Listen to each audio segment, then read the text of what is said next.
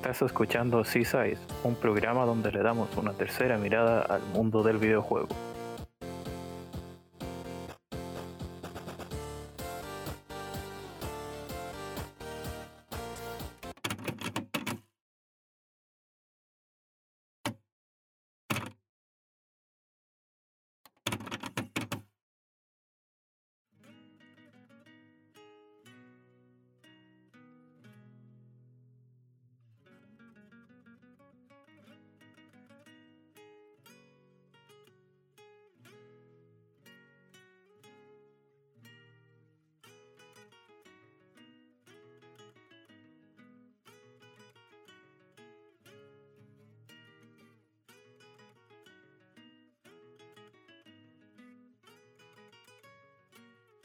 Todos bienvenidos a un nuevo episodio de Seaside. Eh, sé que ha sido bastante tiempo y eh, obviamente me acompaña, para quienes le extrañaron en el episodio anterior donde no estuvo, el señor Espi. Hola, muy buenas, Chols. Como siempre, muchas gracias por, por incluirme aunque bueno, ya, ya me diste me diste unas vacaciones anticipadas en el episodio anterior, pero bueno, aquí estamos con un temita yo creo que bastante interesante. Pero en esta ocasión también nos acompaña eh, un gran invitado, señor Andrei. Hola Chols, hola Spi, encantado de estar aquí en vuestro programa. No, un gusto tenerte. Eh, para quienes no, no, lo conozcan, eh, el hombre detrás de, Diario del Héroe junto bueno, a compañeros como M2 Hero o Mario y el señor Yonako que ya se ha pasado por esta casa. Sí, oh, sí. Eh, sí, bueno, los que no, para que no me conozcan, yo eh, creé con, varios compañeros, primero FPG, First Person Gamers, hace ya muchos años, y después cuando lo dejé eh, me pasé a Diario del Héroe con, con M2 Hero y con Yonako. Y bueno, y ahora estoy un poco entre proyectos, mm, hablando, bueno, pues entrando en diferentes podcasts de amigos y que siempre es un gusto y bueno, mientras no cree mi, mi, siguiente proyecto, pues, pues aquí estoy, de flor en flor. De gente libre. Efectivamente. Pero bueno, eh, precisamente Andrés eh, viene porque vamos a tratar un tema bastante interesante como eh, un poco adelantando Espi, ¿no es cierto? Y es que vamos a hablar de los juegos de rol, ¿no es cierto? Sí, vamos a tocar un poco para los que nos escuchen por primera vez y no estén acostumbrados, vamos a tocar un poco lo que es el cómo nos ha marcado el género, ¿no? ¿Cuáles son algunos de nuestros exponentes principales o, o que representaron más para nosotros de una manera u otra? Y bueno, también eh, por iniciativa de Andrei, eh, vamos a comentar algunos puntos por los que estamos a favor, en contra y cómo se podría mejorar a día de hoy ciertas, ciertos clichés o ciertos tropos o ciertas actitudes ¿no? que tienen los, los RPG modernos, especialmente todo el ámbito del JRPG o RPG japonés. Perfectamente, así que como ya es costumbre, vamos a nuestra siempre bien posicionada pausa musical yo creo que con un tema que, elegirá Andrei para, para la ocasión. Y por supuesto, ya volvemos.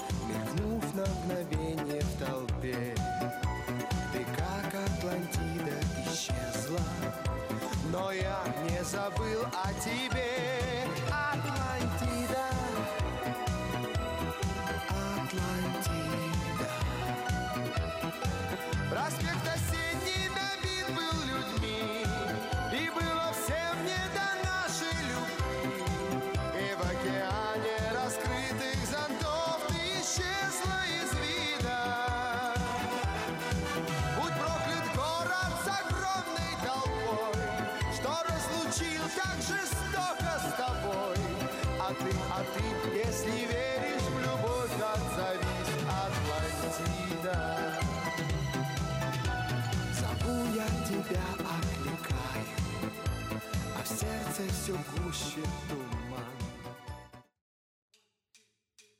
Y regresamos luego de esa pausa musical. Bueno, hablar de los juegos de rol, en mi caso, yo no es que esté, no esté triste por eso.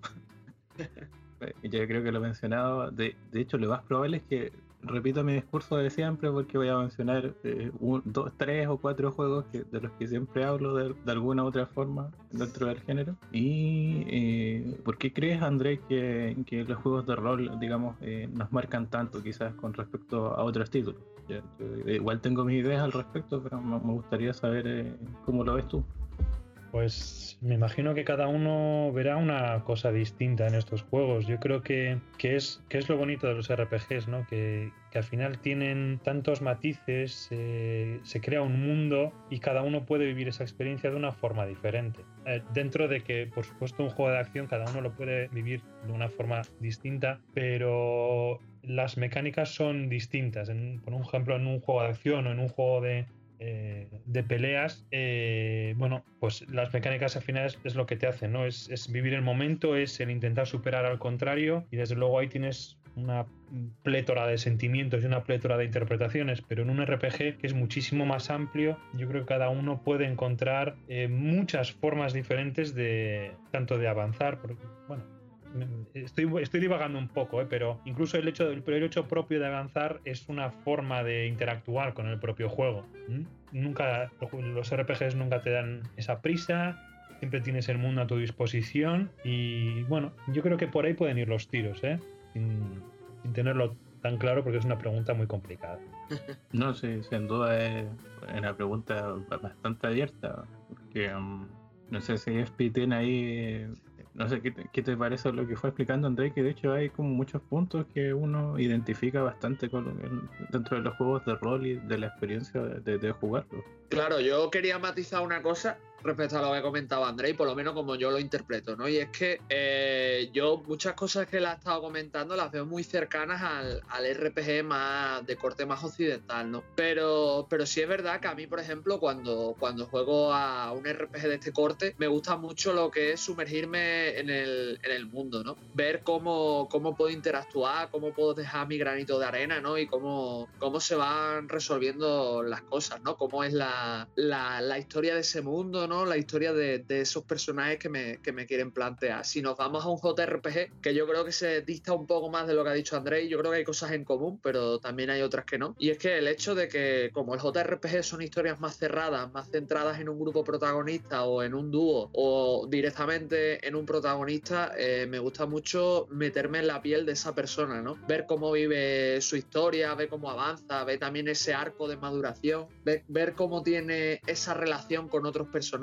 y sobre todo, ¿no? Como, como ha dicho el, el, propio Andrei antes, está todo el tema mecánico, ¿no? Cómo, cómo influye ese lore, ese, lo hemos repetido mil veces, ¿no? Pero ese, ese tema, ese leitmotiv, cómo influye a la hora de desarrollar esas mecánicas. Si el personaje es de una tribu, tiene poderes especiales por ser de esa tribu, si tiene eh, determinadas capacidades, se van a demostrar el gameplay de una manera u otra, ¿sabéis? No sé, son, son cosas que, por ejemplo, me, me mola ver en ese tipo de juegos. No sé qué opinaréis vosotros. Me parece que tiene mucho sentido lo que dices. ¿eh? Me, ha gustado porque es verdad que acotas un poco lo que digo y, y tienes razón. Los, los, JRPG tienden a ser más cerrados y es, eh, bueno, no, no siempre y no es como una película, pero, pero va un poco más en esa línea, ¿no? Que sí que tienes un mundo y una historia que descubrir, pero no, no es para que tú estés experimentando como puede ser eh, bueno, pues digamos un juego de, de rol de, estos duros, ¿no? De, de dado y, y, lápiz. Es, es diferente, pero sí que te da esa oportunidad de meterte y ver cómo va desarrollándose esa historia desde un punto de vista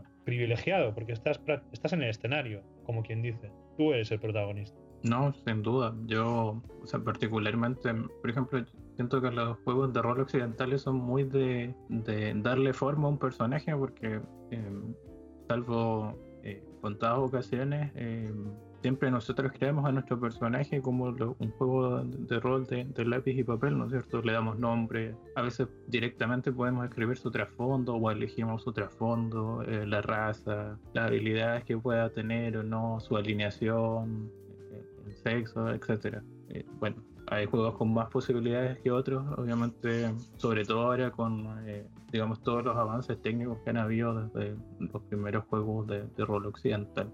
Y por su contraparte, yo veo que, eh, los títulos japoneses, como ustedes dicen, son cerrados, pero a mí como que lo- los juegos de rol japoneses lo que buscan eh, como a priorizar es todo lo que conlleva como el viaje y el, y el desarrollo de la historia hasta llegar a su final, porque en el fondo ambos géneros igual ya tienen bastante demarcado eh, dónde empiezan y a dónde terminan, pero eh, la orientación de, de cómo se desarrollan es sumamente eh, distinta. Yo creo que tenemos eh, una lista bastante bonita de juegos que comentar y me parece que, que lo iremos viendo a medida que, que vayamos mencionando nombres porque se va a ver mucho todo lo que estamos Mm. diciendo. ¿eh? Sí, pues por mí, si te parece, Andrei, ¿quieres empezar tú? Eh, nos dices tu primer título. Vale, bueno, pues mira, voy a, voy a empezar con el, el que me dio la idea original. Eh, para, bueno, a la hora de hablar de este programa, que se lo propuse a, a Chols, eh, Batten Kaito. Es un juego que.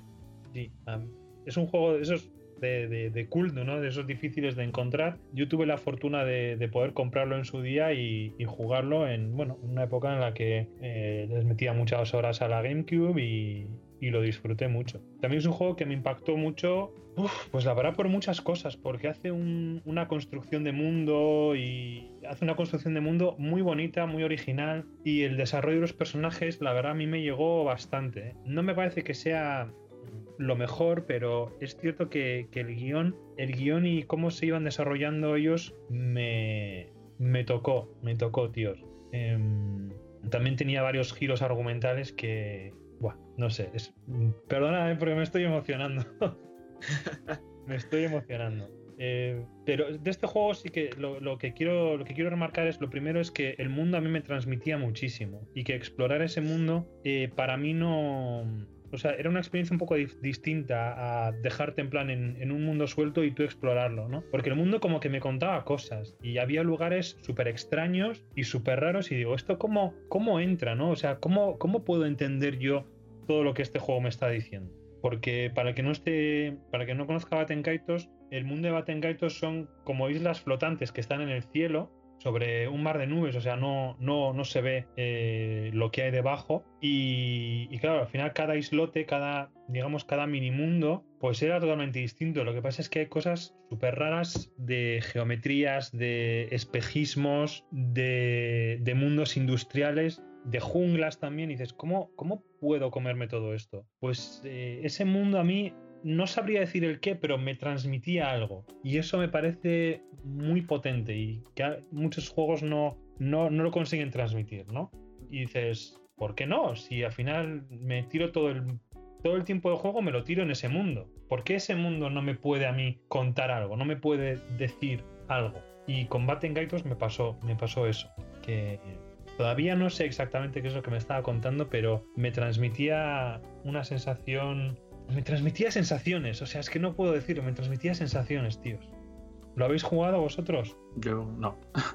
Pues siempre la tengo, la tengo ahí eh, bastante pendiente un poco porque igual eh, siempre me ha llamado la atención el, estudio que, hay detrás. Eh, es 3 sí. si no me equivoco, ¿no?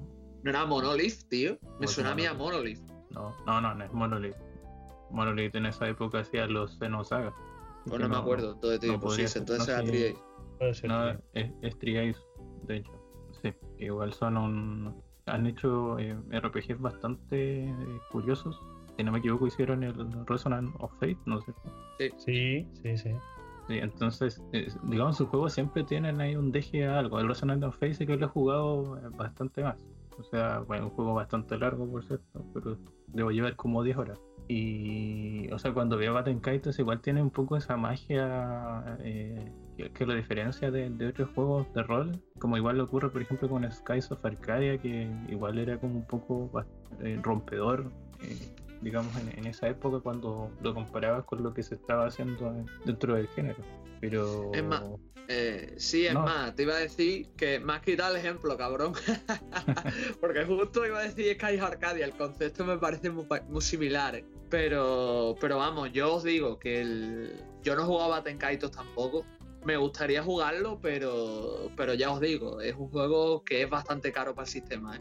Eh, creo que estaba cerca de los 70-80 euros para adquirirlo a día de hoy, incluso más dinero. Entonces no, no he tenido la oportunidad de jugar Baten Kaito. Sí he leído mucho sobre él. Sí me gusta la, la, premisa que tiene y sobre todo el sistema, que por lo visto el sistema es de. usa como un híbrido entre sistema de turno y cartas y está, está bastante chulo. Pero me parece muy interesante lo que comentas, Andrei. Yo creo, sinceramente, que, que depende de cada uno, de, cómo no, nos afecte, de cómo nos, nos toque ese mundo, ¿no? De, cuál sea nuestra predisposición a acercarnos a él. A lo mejor, yo que sé, el mundo ese conectó contigo de alguna manera o te, te invitó a explorarlo o a sumergirte en él, ¿sabes? Sí, ah, por supuesto, lo que dices es, tienes toda la razón. También hay que decir que no es solo el mundo suelto, el mundo es, es precioso, o sea, todos los escenarios están, eh, son eh, pre-renderizados y tienen unas... La verdad es que es, la verdad es, que es verlo, porque eh, cada, cada zona es, está muy diferenciada de, las otras, pero es bastante barroco, dice que tiene muchos adornos, va, va acorde también con la historia. La, historia yo la recuerdo, eh, la recuerdo bastante emocional, como que tú vas creciendo con los personajes, te van dando los personajes poco a poco, para que vayan, eh, bueno, pues para que vayan, vayas haciendo de tú a ellos y ellos a ti. Y no es, esto no es algo novedoso de ningún de, este RPG, por muchos, de hecho es algo bastante clásico, pero no es, bueno, a, a mí aquí lo, lo, consiguió. Tengo que decir que no lo he vuelto a jugar eh, en los últimos años eh, por miedo a que se me vaya esta, esta, este recuerdo tan bonito que tengo. ¿eh? Que aún así no dudo que el juego siga siendo excelente porque ellos, eso sí que recuerdo que, que yo crecí con algunos de los personajes, en plan me, me, involucré emocionalmente con alguno de los personajes, me emocioné mucho, eh, he llorado varias veces con este juego, o sea, es, es esos juegos que, que, te pegan en algunos momentos, por supuesto habrá gente que, que le dé, habrá otros que, que, no, pero, pero que es un juego al final muy emotivo eh, hasta el propio final, ¿eh? tengo que decir, hasta el propio final eh, el juego va a intentar llegarte y, y tocarte el corazoncito yo recuerdo que era un juego, por lo menos por lo que yo leí, que era un juego muy adolescente, por lo menos en cuanto a trama. Ya te digo, no, no lo he jugado, pero no tiene mala pinta tampoco. Pues yo es lo que te digo, ¿eh? Hace, hacen bastante que no lo juego porque este recuerdo que tengo me gusta. Quizás algún día estaría bien retomarlo, bueno, retomarlo, volver a jugarlo para poner las ideas, eh, para actualizar las ideas, pero bueno, quizás también en el momento en que me tocó, o sea, que, que yo lo, pude jugar, pues sí que me, me, llegó.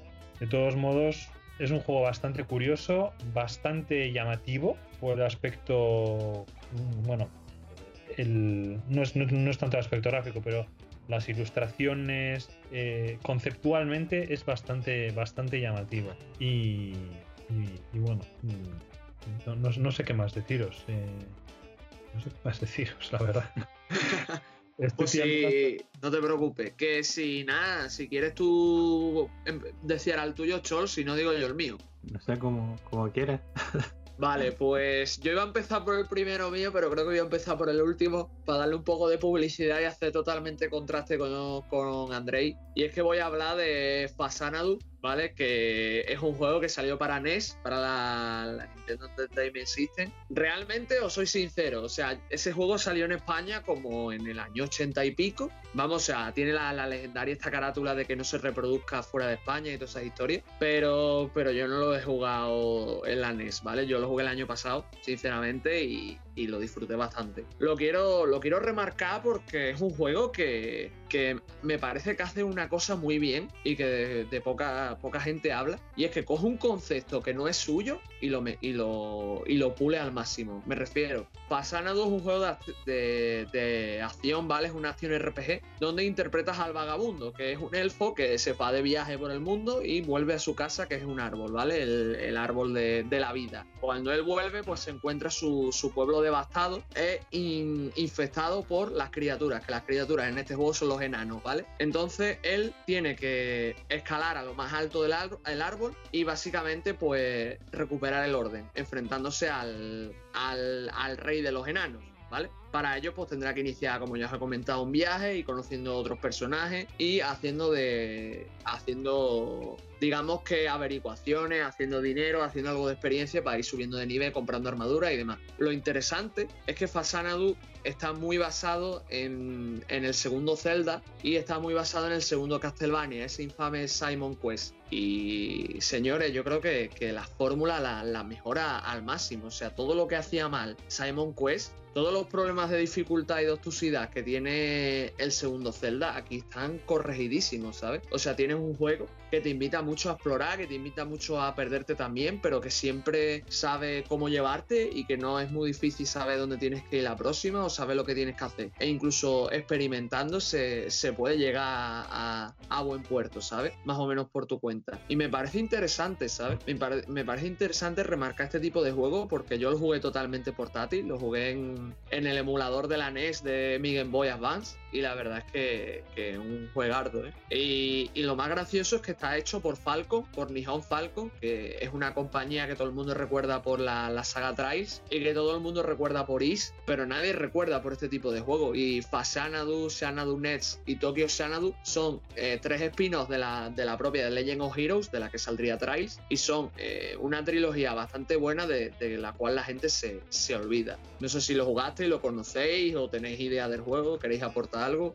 O sea, yo particularmente no lo conozco. O sea, lo conozco, que se entienda. No, no lo he jugado así, pero porque generalmente no, a veces no estoy tan dispuesto a jugar cosas como de NES necesariamente. Sobre todo cuando son como de rol. Y, y también como que me eché un poco para atrás ver que se parecía a los juegos que tú mencionaste. Pero eh, sabía un poco igual la historia, pues, de que viene de una saga consolidada de, del autor. De hecho, creo que antes en Nihon Falcon hizo un título que igual era un poco como el primer Metroidvania que salió el año 85. No, no Brain algo. Bueno, lo mencioné en el programa 3 con Gendo, pero eh, tienen cosas similares, por ejemplo. Pero eh, me llama la atención eh, que trajeras el título y yo hablar de, este, un poco esta mezcla de géneros y que toma un poco lo mejor igual de dos mundos, porque igual sabemos que los títulos de rol generalmente tienen un desarrollo un poco más profundo o, rico en cuanto a los elementos que buscan presentar. Sabemos que es importante, por ejemplo, el mundo o los personajes y obviamente la trama. Yo no, no, no lo conocía, o sea, había oído el nombre, pero no lo había jugado, no había conocido el este. Y viendo vídeos y, fotos, eh, bueno, la verdad es que en, un principio, en un principio no me llamó mucho la atención. Eh, lo que pasa es que luego viendo más cosas, sí que me di cuenta de que, eh, volviendo un poco al tema del mundo, ¿no? Eh, la, los colores y el mundo de este juego transmite bastante, me parece. Los colores son muy apagados, pero viendo un poco la historia es eso, ¿no? Que, que tu mundo se había apagado, ¿no? Que, que, estaba todo lleno de monstruos. Y creo que hay incluso una zona, ¿cómo se dice? Cubierta totalmente de niebla. Sí. Que por lo que he visto es una, un área muy abierta en contraste a otras áreas más cerradas y más lineales del propio juego. Y eso me parece muy significativo, que, que no, no muchos juegos lo hacen, ni siquiera hoy en día.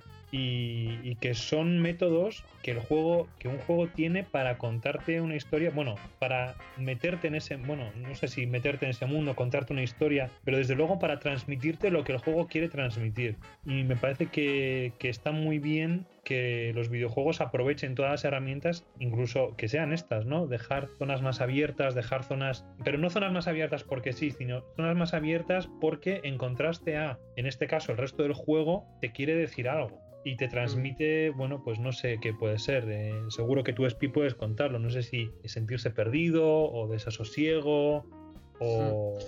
o confusión. Yo te digo, te digo, Andrei, que la verdad es que creo que la, lo has expresado muy bien. O sea, yo cuando, cuando lo jugué, esa parte la, la pasé canuta. Yo creo que es una de, la, de, las peores partes del juego. Aparte, os digo otro punto, señores, y es que eh, tenemos que pensar que este tipo de obras realmente eran muy hijas de su tiempo, ¿vale? O sea, que por mucho que Fasa no haya envejecido peor o mejor, es una obra de los 80, ¿sabes? Entonces, que tenga que expresar a través de las mecánicas eh, dice mucho de él, porque a través de, de de grandes historias o, de grandes sistemas no se podía no se podía trasladar un sentimiento, una emoción por el hecho de las limitaciones de hardware, ¿no? Eh, ni siquiera lo- los juegos más equivalentes de rol de su época, como eran Dragon Quest o Final Fantasy, estaban con esa situación. Es más, lo más cercano que tuvieron fueron Dragon Quest 3 y Final Fantasy 2, que sí explotaron más sistemas argumentales, y ni siquiera de una forma tremendamente profunda por las limitaciones tecnológicas y, y narrativas del momento, ¿no? Pero, pero sí, yo creo que sí, que,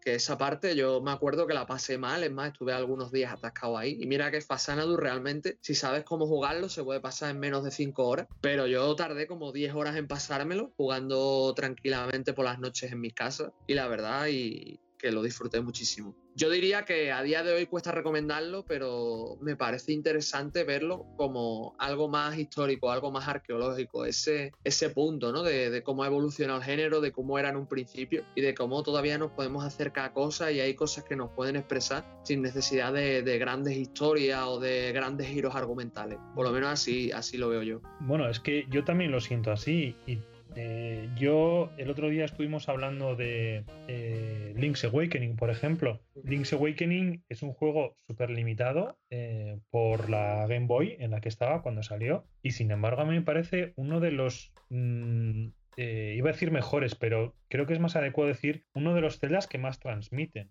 Porque dentro de esa limitación eh, lo que hacía era, pues los elementos que tenía los combinaba para que te transmitiese, a mí siempre me ha transmitido la idea de, de una pequeña gran aventura. Y, yo cuando lo jugué lo sentía así, quiero decir, bueno, pues es un Zelda relativamente fácil, sencillo, que te puedes pasar relativamente rápido, sobre todo si ya tienes una experiencia, pero la música me transmitía aventura, ¿no? Eh, los gráficos me decían que era pequeñito, pero a la vez me había mucha riqueza visual, mucha riqueza visual, mucha riqueza auditiva. Eh, la trama, dentro de lo poco que dejaba, tenía su, su complicación, ¿no?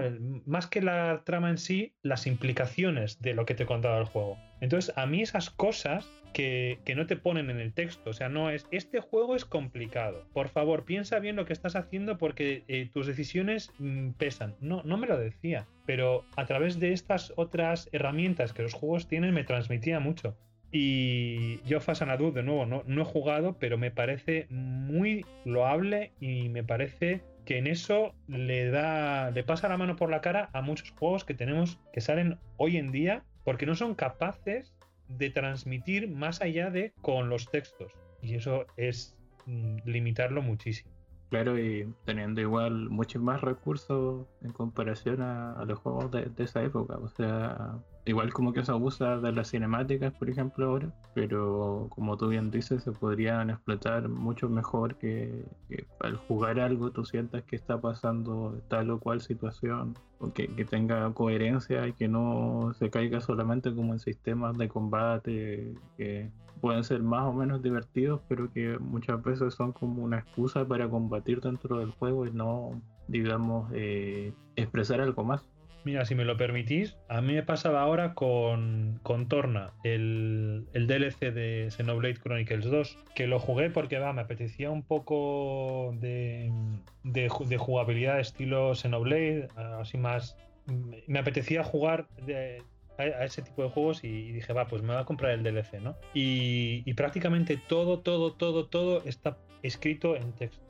Sea, cómo se sienten los personajes, cómo se comportan los personajes, qué va a pasar, qué ha pasado, eh, qué está sucediendo en el mundo. No te enseñan nada, todo está escrito. Y me parece súper triste porque al final, mm, primero, paso de leer todo eso porque no emocionalmente no estoy metido en- en la historia, no me importan los personajes y eso me hace saltarme todos los textos. Al final, escribir tanto tanto de escribir, y describir, consiguen el efecto contrario. Es decir, no me importa este mundo, no me importa lo que estáis diciendo, no me importa nada. eh, y bueno, y las peleas, pues bueno, pues hasta que hasta que aguanten interés, porque tampoco es infinito. Uf, yo es que ahí tengo que discrepar contigo, Andrei, porque es que yo disfruté mucho el DLC de Torna. ¿eh? O sea, yo venía, esa sensación que tú, que tú estás describiendo, a mí me pasó, pero con el juego base. Y luego jugué Torna, tío, y me pasó todo lo contrario. O sea, sí es verdad que tiene sus fallos, y sí es verdad que en ciertos aspectos podría estar más pulido, pero tío, o sea, yo creo que lo- los personajes, cómo están llevados, cómo revisitas esas zonas, ¿no? Que viste en el, en el original aquí con un nuevo punto. Ese toque jazz que tiene la banda sonora. Esa, esa interrelación entre Laura, o sea, Laura, mejor dicho, y, y Jin, que me parece brutalísimo. O sea, es verdad que tiene algunos puntos a, a debatir y es verdad que es víctima también un poco del, del momento en el que vivimos, porque el juego salió hace un par de años, pero yo qué sé, tío, yo, yo lo disfruté. Es más, me gustó, lo vuelvo a repetir, me gustó más que el juego base. Eh, le eché como 20 o 30 horas y las disfruté más que las 100 que me duró el juego base, ¿sabes?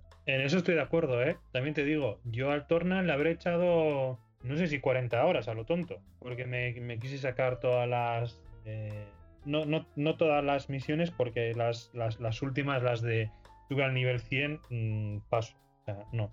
Pero prácticamente todo. Y estoy de acuerdo en el que el juego es mejor que el juego base. El juego base acabó siendo bastante insoportable para mí en muchos aspectos. Y, y, eh, en parte fueron problemas con, con el sistema de combate, pero bueno, no sé si es adecuado meterse ahora en, en esos berenjenales. Pero me gustó, me gustó más, eso también te digo, ¿eh? Y, disfr- y he disfrutado más las 20, 30, 40 horas, que no me acuerdo ahora, más de 20 fijo, que, que las del juego original o las del juego base.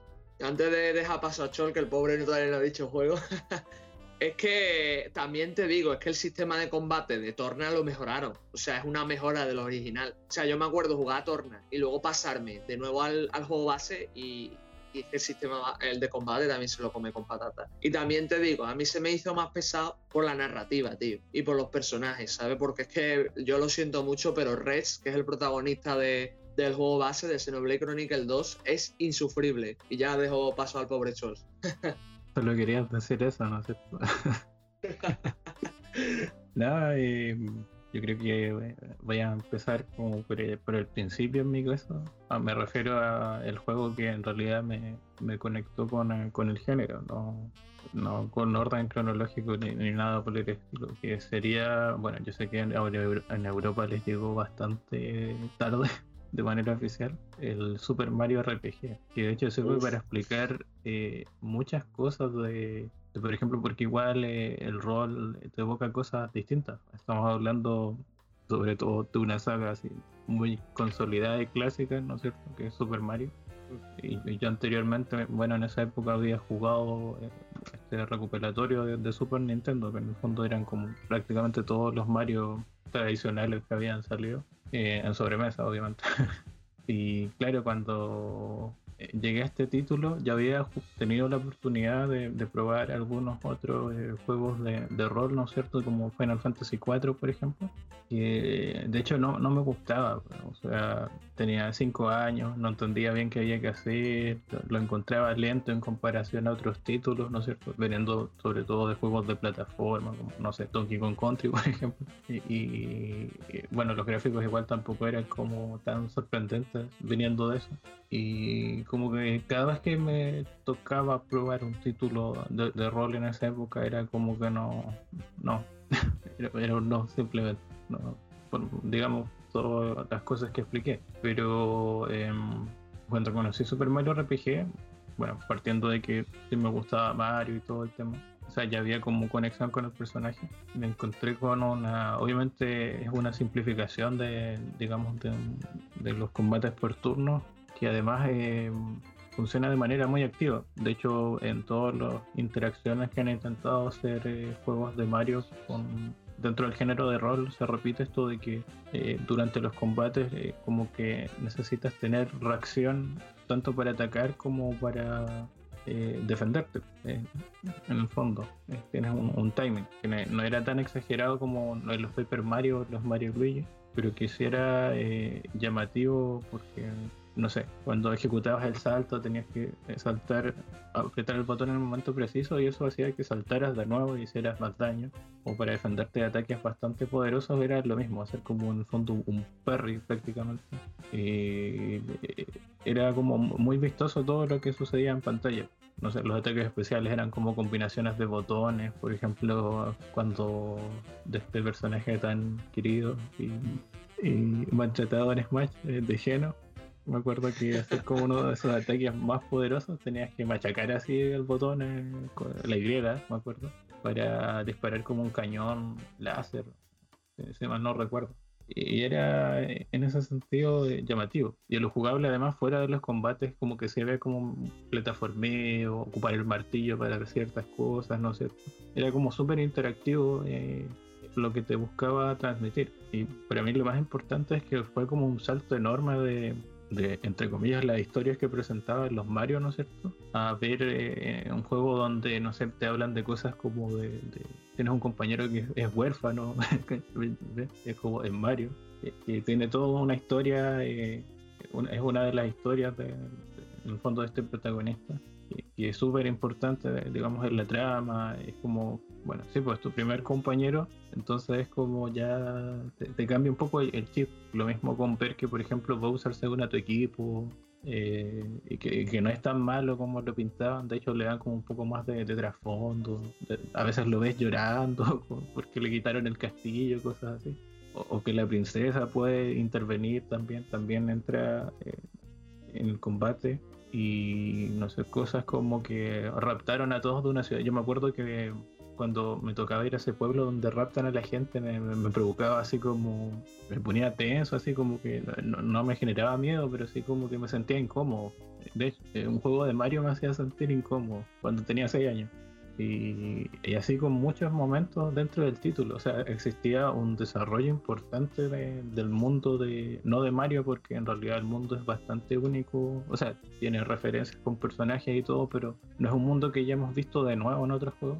Cuando en teoría sí es el reino de champiñón, pero eh, de verdad era un poco más eh, adulto. eh, era como infantil en estética, pero maduro en, en- ciertas temáticas y cosas que veíamos. Por ejemplo, el último jefe a mí sí me daba miedo porque era como que era un rey, pero después descubrías que era un robot con una cara así de, no sé, un robot de diabólico, por dar un ejemplo. Y de verdad como que esa entrada que tuve con Super Mario RPG, de verdad que me como que me hizo amar en el fondo el género y después como ser más receptivo a explorar un poco lo que podían ofrecer este tipo de, de títulos. De verdad que con este juego pues, pasé por todo tipo de emociones, eh, me sorprendí mucho. De hecho tiene así como unas secciones en modo 7, donde manejas como un carro minero, entonces igual era como era muy llamativo lo visual por los gráficos renderizados.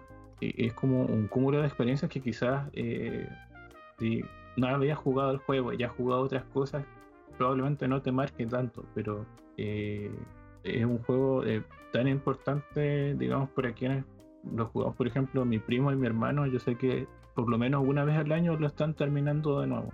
De hecho, mi hermano creo que a veces tres veces en el año se juega el Super Mario RPG, tampoco es un título Sí. muy corto, y, y es como eh, eh, sorprendente porque como digo, uno no esperaría eso de un título de Mario, menos en esa época estamos hablando de Super Nintendo. Obviamente después están cosas como Mario 64 que igual expandieron un poco eh, ciertas cosas, o Paper Mario que, que venían a tomar el relevo de, de igual de este título y de verdad eh, es un juego que para mí eh, me definió, digamos, igual como jugador. ¿Qué dura el Super Mario RPG? Yo creo que como unas 15 horas, más o menos. Y si es que no estás como intentando sacar todo. De hecho, puedes terminar el juego sin estar como en el nivel máximo. Tampoco son muchos, son 30 niveles. Hay un par de objetos secretos que en realidad te sirven harto con el último jefe. Y el desafío más importante del juego es combatir un enemigo como que en teoría emula un jefe de Final Fantasy IV, que es Pulex. Y tiene hasta la música de Final Fantasy IV, cuando le ganas suena ti, ti, ti, y todo. Pero es terrible, que de hecho es un enemigo con cuatro enemigos satélites que tienes que destruir o si no lo vas a tener complicado.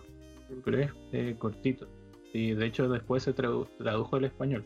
Nosotros sí que tuvimos como el, el cartucho aquí, porque obviamente nos llegaban los juegos de USA. Yo es que te digo, tío. eh, yo es que no lo he jugado todavía, el Super Mario RPG. Jugué, realmente sí jugué, pero jugué el inicio. O sea, no es que haya jugado más de una hora, ¿sabes?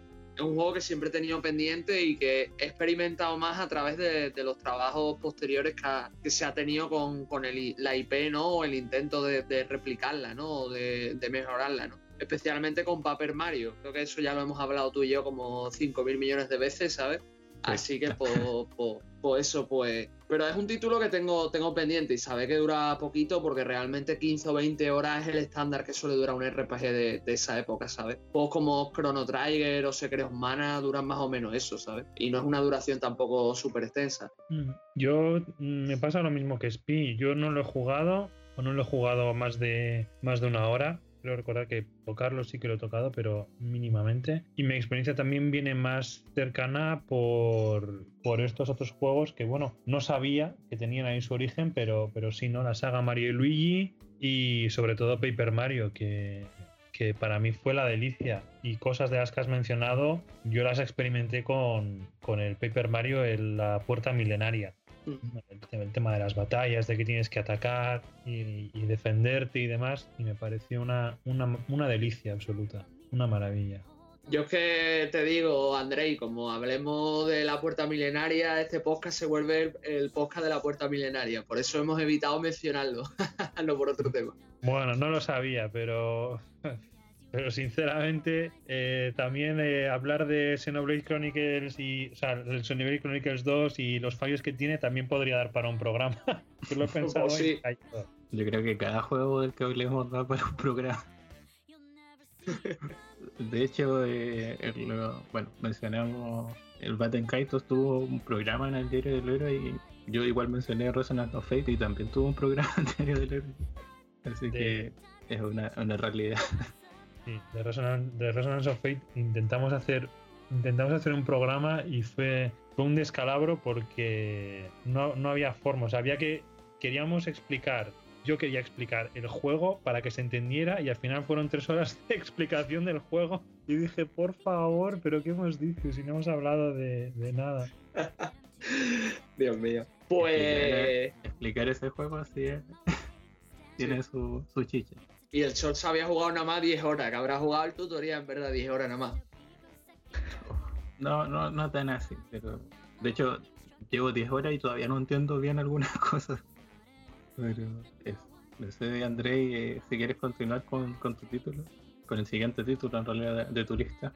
Vale, pues eh, mira, pues voy a voy a pasar a, a un juego que me gusta mucho, que es Golden Sun. Bueno, un juego, voy a decir dos, porque la verdad que los dos primeros están, están interrelacionados y, y además sigue el segundo, sigue la historia del primero y lo hacen muy bien.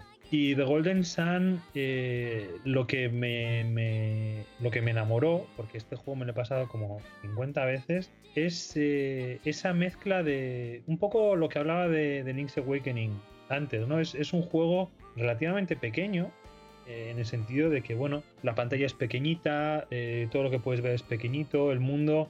eh, el mundo en realidad es grande, pero, pero tú lo ves desde un punto de vista muy pequeño, ¿no? Los personajes también son bastante jóvenes, la estética es curiosamente mm, no anime, pero, pero sí es pequeña, ¿no? Es como, vale, muy colorido, poco definido, pero, pero se las apaña para contar una para transmitirte esa sensación de, historia y de, historia típica de, magia, ¿no? De magia y espada, que se suele decir.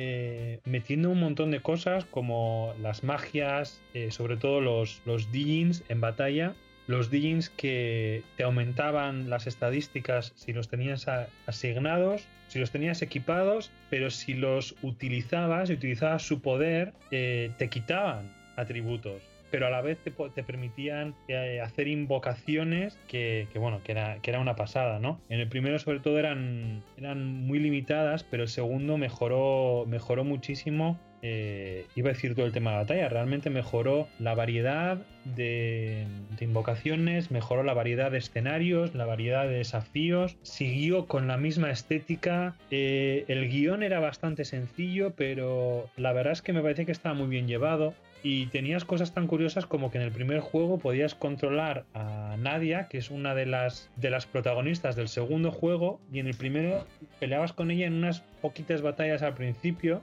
y luego la perdías para todo el juego y no la volvías a, a encontrar hasta que ella era la protagonista del segundo. Y cositas así pequeñas que, a mí la verdad me, me sorprendieron cómo, eh, con un, cómo de lejos se puede llegar con, con muy poco. Porque ese juego realmente, si se, si se explica y se desmenuza, es, es muy poquito lo que tiene.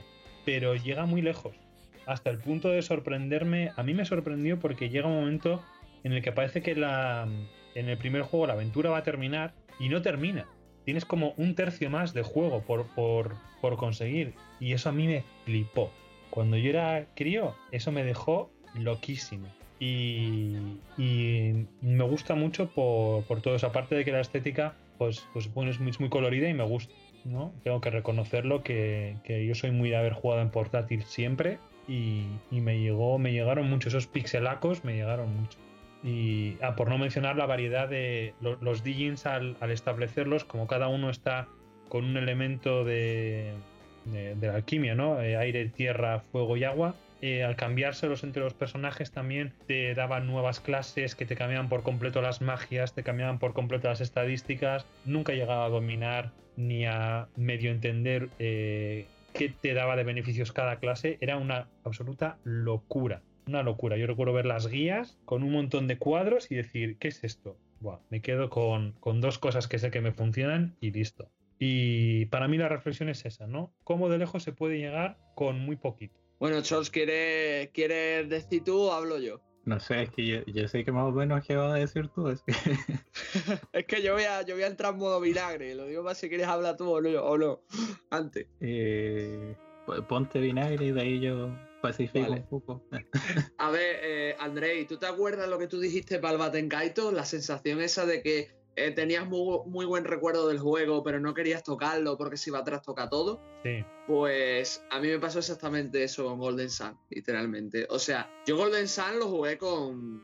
o- os digo fácilmente que tendría yo 6-7 años cuando lo jugué y me flipó. 20 años después, hay que admitir que el juego es lo más puntero de la máquina. O sea, no hay ningún otro juego. Bueno, sí hay algunos contados, ¿no? Pero de RPG puro, no hay ningún otro juego de, de la máquina que la, la- la- la explote tanto, ¿sabes? O sea, a nivel artístico, musical y gráfico es una auténtica gozada. Ahora, el juego, sinceramente, a nivel argumental y mecánico ha envejecido fatal. Así os lo digo. Se nota, se nota la- las ideas detrás, ¿vale? Que el, que el juego pretendía, pretendía que, fuera la puerta de entrada de muchos chavales, y a fin de cuentas lo fue. Pero, pero tío, ya no. Cuando tienes un poco de bagaje en el medio, el, juego hace aguas por todos lados. Por lo menos el primero. El segundo, sí es verdad que, han corregido muchas cosas, que, hicieron muchas cosas que, que por lo menos estaban bien hechas, estaban bien sentadas, pulieron muchos sistemas, pero el 1 es, es un... Para mí es un desastre, sinceramente. Es un juego que mecánicamente no tiene ningún reto. Eh, las clases que tiene el juego no sirven para nada, están todas rotas. Es decir, eh, ¿qué sentido tiene cambiar los personajes de clase si son más fuertes con la clase que tienen por defecto, que es la que le asignas con el Digin? Y evidentemente los bonos que van a ganar por invocación son más poderosos cuando los usan de su elemento. Y claro, cada, cada de estos tiene su propio, su propio elemento ya asignado con su propio Digin ya asignado. Entonces, pues, como comprenderás, es cosa, es, es bastante preocupante. Luego tenemos todo el tema de- del nivel argumental, que está muy mal llevado. Hans no tiene ningún impacto, eh, Mia no tiene desarrollo ninguno, el único que lo tiene es Iván y está muy poco hecho. Gareth a mí me da vergüenza ajena y bueno, así podría seguir un montón, ¿eh, Andrei? Por eso te digo, es que es, que es eso, tío, es el, es el juego que lo disfruté, lo, me maravilló y que, que, que no lo terminé tampoco de pequeño, me quedé en el final, el faro de Venus, que es el final de- del prólogo. Y es un juego que no, no invita a la estrategia tampoco, porque se puede spamear los Digin contra los jefes y ganas, eh, llevando y viendo, yendo viendo un trío de objetos o, magias de curación, puedes pasar la mayoría de combates sin problema. O sea que, que por eso lo digo. El 2, por suerte, y el contenido opcional del 1 te permitían explotar más eso, porque había enemigos que te inutilizaban los Digin, había enemigos que inutilizaban magia, había enemigos que utilizaban variedades elementales. eh, se, podían usar combinaciones de Digin, por lo menos en el segundo. eh, y bueno, es que el 2 tenías un montón de personajes, tenías 8, los 4 del 2 y los, y los, los 4 de- del 1, ¿no? Pero me acuerdo en el 2 que tenías un- unos villanos que eran también del clan de Marte y también estaban muy mal llevados porque porque lo- los villanos en sí de, del Golden Sun 1 tampoco es que fueran la gran poronga. Así que yo, yo lo siento, Andrés, si te está doliendo lo que, lo que te estoy diciendo, pero yo salí muy, muy desencantado de, de Golden Sun cuando, cuando lo jugué. Vamos, lo jugué el año pasado, los dos. Y la verdad es que el 2 me parece salvable, pero el 1 no, sinceramente. Y ya si, si Chols quiere añadir algo tú, os dejo. Yo, yo tengo una pregunta para ti. En base a esta experiencia, ¿recomendarías volver a rejugar un juego del que tienes muy buen recuerdo o te quedas con preferirías quedarte con, con ese recuerdo para evitar tener un, un disgusto como, como este ¿Para qué? Para ver si juegas al Baten Kaitos o no, ¿no?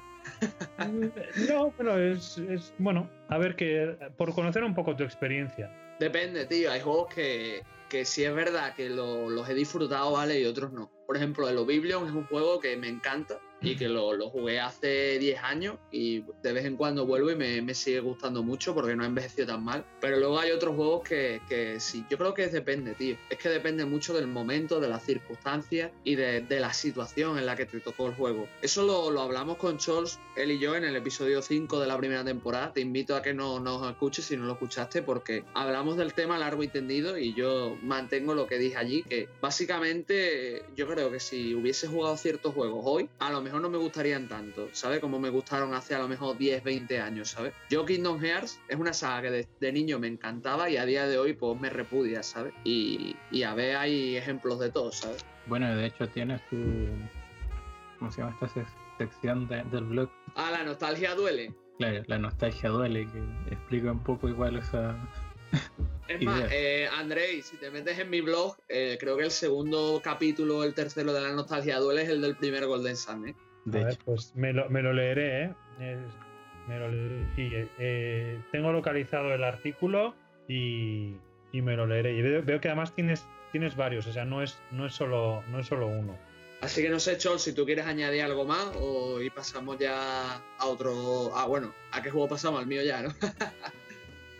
bueno, de hecho yo jugué el Golden Sun el año pasado, el 1. Fue el último juego que terminé en el año. Lo terminé el 31 de diciembre.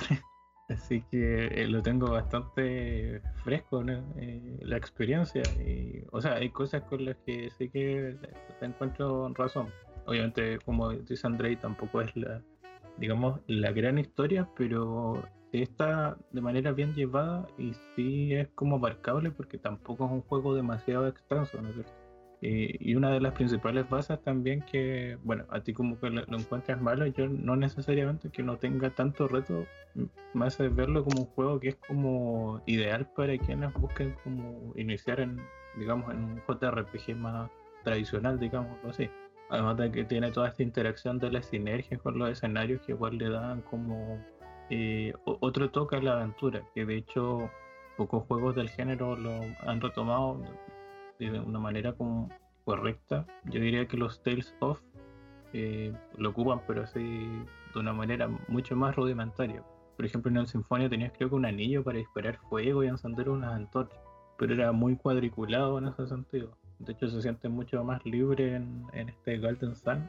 De hecho, me estoy acordando también de, de- de esta sección donde tienes que superar como unas pruebas para El coloso. el coloso. sí. Y ahí estaba como súper bien eh, ligado. Y eso le da otro ritmo a, este, a un juego de, de rol. No es solo avanzar por los escenarios y, y, digamos, eh, acabar con enemigos y derrotar a un jefe, conseguir un objeto, sino que le- lo hacía, digamos, más interactivo. También me quedo con que visualmente se mantiene bastante bien a, a día de hoy. Obviamente en una resolución acorde. Mm. Y de hecho lo, lo disfruté, pero igual le, le encontré eso eh, vacío. Y solamente al final descubrí lo que decía André, de que tiene un sistema súper complejo de como clases que están relacionadas a cómo ordenas los de Jin.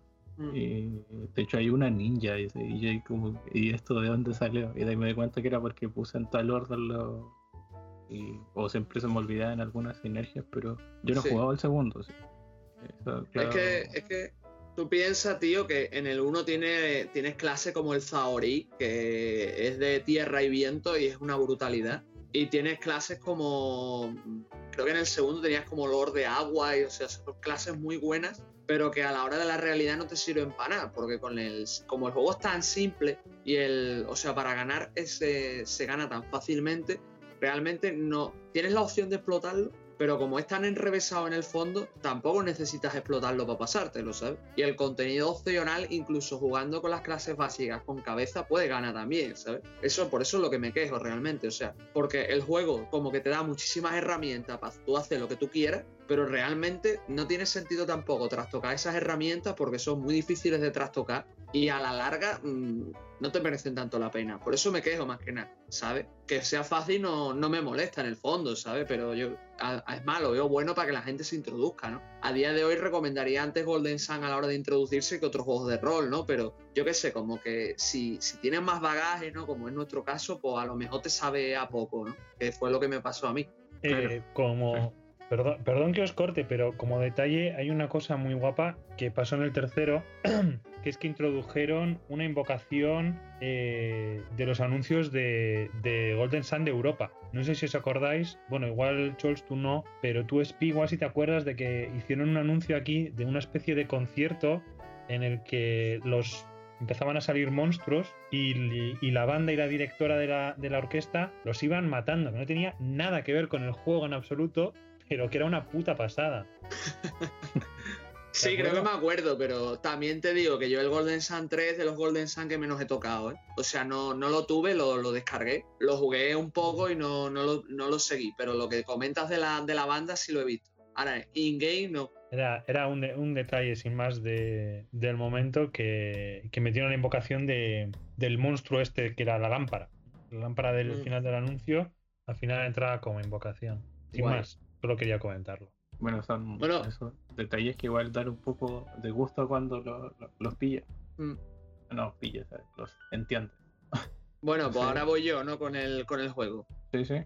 Mira, pues iba a mencionar, ya que estábamos hablando de juegos sencillos, uno un juego que me encantó, que también es de la GBA, que es el Final Fantasy Tactics Advance. No sé si lo jugasteis. La verdad es que te metías en la, en la piel de Marche, ¿vale? Que era un chaval que se acababa de trasladar a, al pueblo de Ibalice, y eh, tras conocer a Meu y a Riz, que son do, dos chicos que estudian con él, ¿no? Eh, digamos que por, por ciertas circunstancias, ¿no? Se mete en un, se mete en un libro que, que me pilla de la biblioteca el, el, día antes y resulta que ese libro lo, lo, no, lo, traslada al pueblo de Ibalice, sino lo traslada a la región. Y allí como que conoce a un Moguri que se llama Mombla y descubre que en ese mundo pues existen diversas razas, hay un todo un entramado de clanes y que su, sus amigos de la infancia y su hermano, que estaban cuando se, se leyó el libro, cuando se abrió el libro, pues eh, se han visto transportados. Ahora Marche pues tiene que encontrar la, la manera ¿no? de, de volver a, su hogar, a lo que es el, el verdadero pueblo de Ibariz. Y la verdad es que la, la historia no es, no es la, la, gran poronga, pero a mí me gustó, tío. Es un juego que me paso una vez al año más o menos.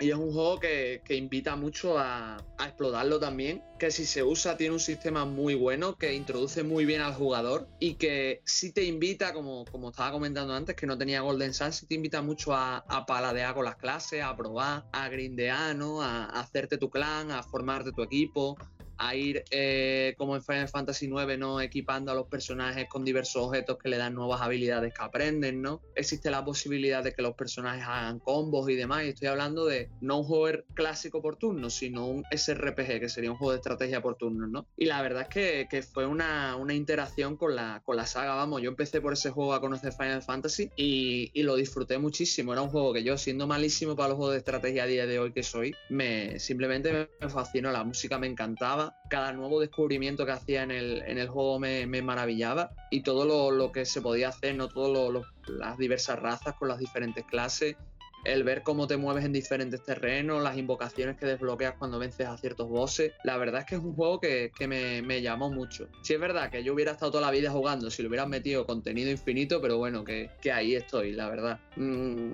el, luego salió una secuela en DS, que la secuela en DS sí fue para mí más floja, pero bueno, también estuvo bien. Y tuvo una precuela que fue el Wars of Lions, que salió para PSX y luego tuvo un remaster en PSP. Yo la verdad es que la de Wars of Lions he jugado muy poco, la verdad, pero la, las versiones Advance, que son la de GBA y DS, sí la, las he terminado. No sé si conoceréis la saga o habéis jugado o no sé. George, ¿quieres ir tú primero? Oye, pensé que querías ir tú porque Me, acuerdo que en alguna ocasión ya hablamos o hablaron de esto. Parece que lo, se mencionó el Advance, pero bueno. Yo, bueno, tampoco quería decir mucho. ¿no? Eh, lo jugué hace mucho tiempo, eh, cuando todavía no. De hecho, ya, yo tenía un problema con los juegos de rol. Cuando superé eso, tenía un problema con los eh, juegos de rol de estrategia. Todavía, digamos, en una edad, no sé, de 10 años, por ejemplo, que no, digamos, no tenía un pensamiento muy estratégico para afrontar estos mapas. Entonces, era como que lo, lo probé, me acuerdo que lo habré jugado dos horas y de ahí como que me habré puesto a jugar eh, otra cosa. Y después de eso no lo he retomado. Estoy hablando de más de 10 años, por lo menos. Y sí había empezado el War of Lion, pero se me borró la partida. Ahí llevaba, no sé, iba como en el nivel 7, mapa, el mapa número 7 me refiero.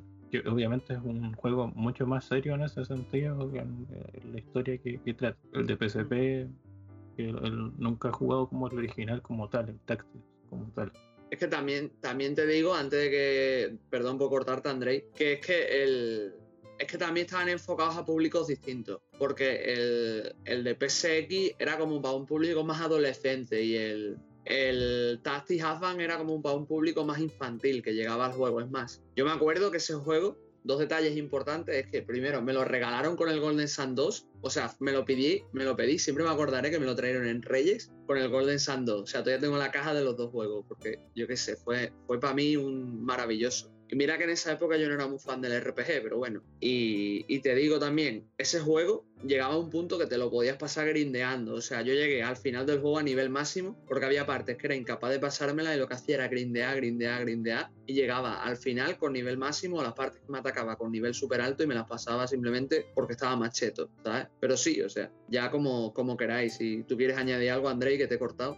Sí, mira, a mí me pasa con, con el Tactics lo que a ti te pasa con Golden Sun. Yo lo cogí con muchísimas ganas, mm, me lo he pasado un par de veces, lo he jugado, le he metido bastantes horas, muchas, muchas horas, y siempre lo empiezo con mucha ilusión.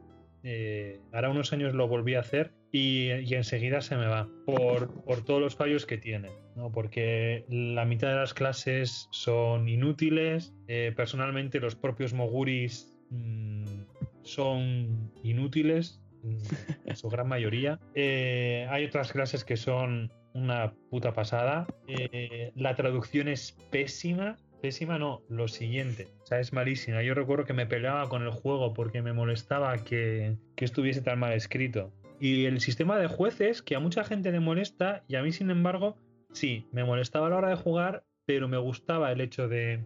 El, concepto, ¿no? De decir, pues, pues ahora no te vamos a dejar utilizar esto para, para que no te quedes para que tú como jugador no te quedes siempre utilizando las mismas estrategias o incluso los mismos personajes, aunque realmente en ese juego eh, lo que más lo, lo- lo que más útil era utilizar a los mismos personajes todo el rato para subirles de nivel porque siempre tenías un límite de personajes muy parecido. Entonces yo siempre que jugaba acababa con un equipo muy similar, eh, bueno, prácticamente el mismo, con los mismos oficios y, y me dio mucha pena que el segundo juego no me enganchara tanto. O sea, parece mentira como eh, teniendo tantos fallos, el primero me gustó, lo disfruté. En su día lo disfruté muchísimo, solo que ahora mismo no podría volver a, a jugarlo por, por estos fallos. Y el segundo, sin embargo, con más variedad, más personajes, más clases, más escenarios, más misiones, más todo, no consigue engancharme de la misma manera.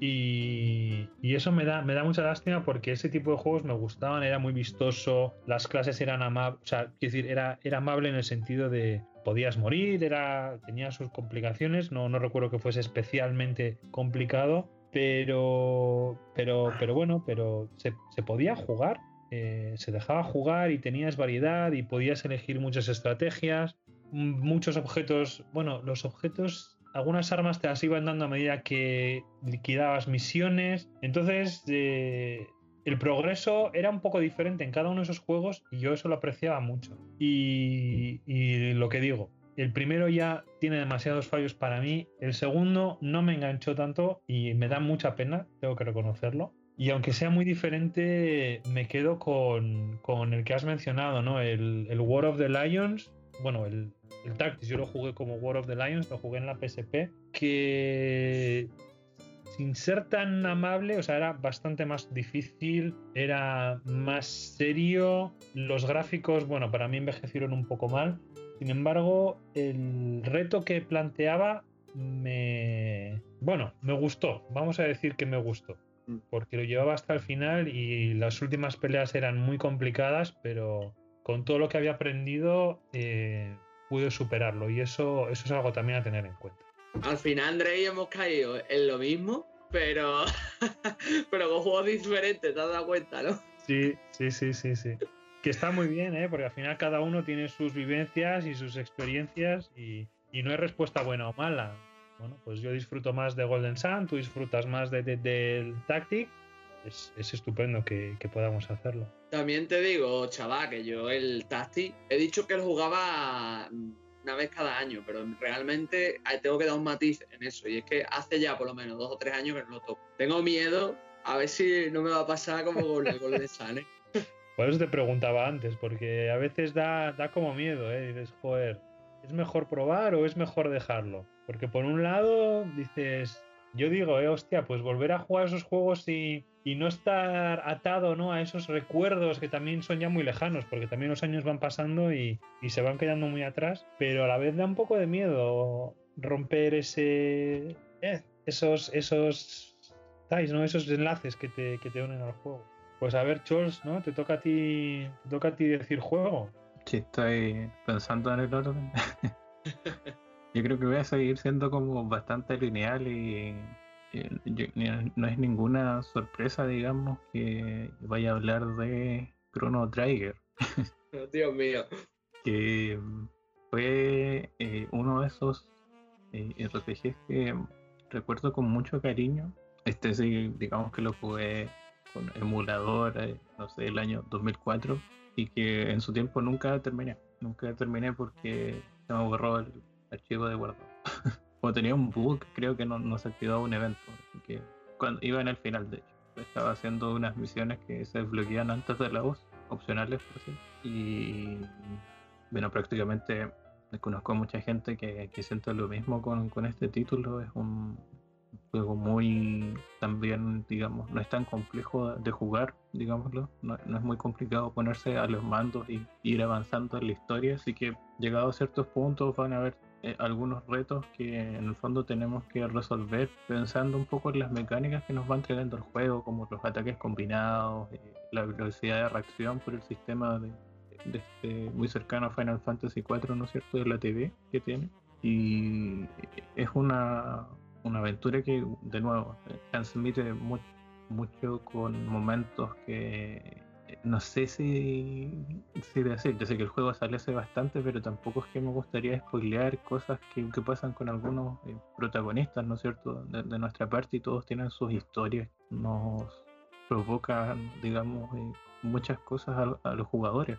Eh, hay, hay mucho drama, ¿no es cierto? Hay cosas un poco crudas, trasfondos que uno no se esperaría, giros de guion, una banda sonora increíble, aunque eso es un buen RPG, digamos, eh, lo tiende a mantener. Y es un juego que, que me ha marcado bastante. De hecho, si se revisan un poco ya mis proyectos, es como, no sé, el fin del tiempo, que es donde uno tomaba los portales de las distintas eras, eh, que es el nombre del blog, eh, bueno, del canal de YouTube, que en realidad ya no ocupo, eh, y, una temática que me, me marca mucho eso de, de ir recorriendo, de, digamos, distintas épocas, es algo que me fascina, o sea, yo estudié historia, entonces igual como que conecto por ese lado también, y es uno de los juegos que yo, siempre voy a, recomendar. O sea, me gustaría explayarme más, pero sería desgranar un juego que la gente merece conocer por sí mismo y, entender por sí mismo.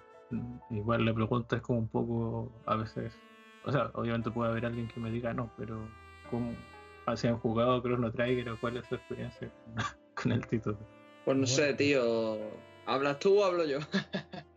Yo tengo poquito que decir. Si quieres lo, lo digo. Yo recuerdo, yo jugué a ese juego eh, y nunca llegué a terminarlo. O sea, lo jugué en emulador y llegué, no sé si al mundo futuro en algún momento, no sé si la primera o la segunda, no sé en qué momento llegué. Me perdí y lo tuve que dejar porque no, no sabía cómo, cómo seguir. Eh, de esto que dejas un juego y pasan meses y luego vuelves y dices, ¿qué hago aquí donde estoy? ¿Qué, qué pasa? Y, y, y me dio pena porque había cosas que me gustaban yo no lo he vivido tan fuerte como lo describe Chols, pero el juego me gustó y, y, bueno, en algún momento tendré que volver a empezarlo.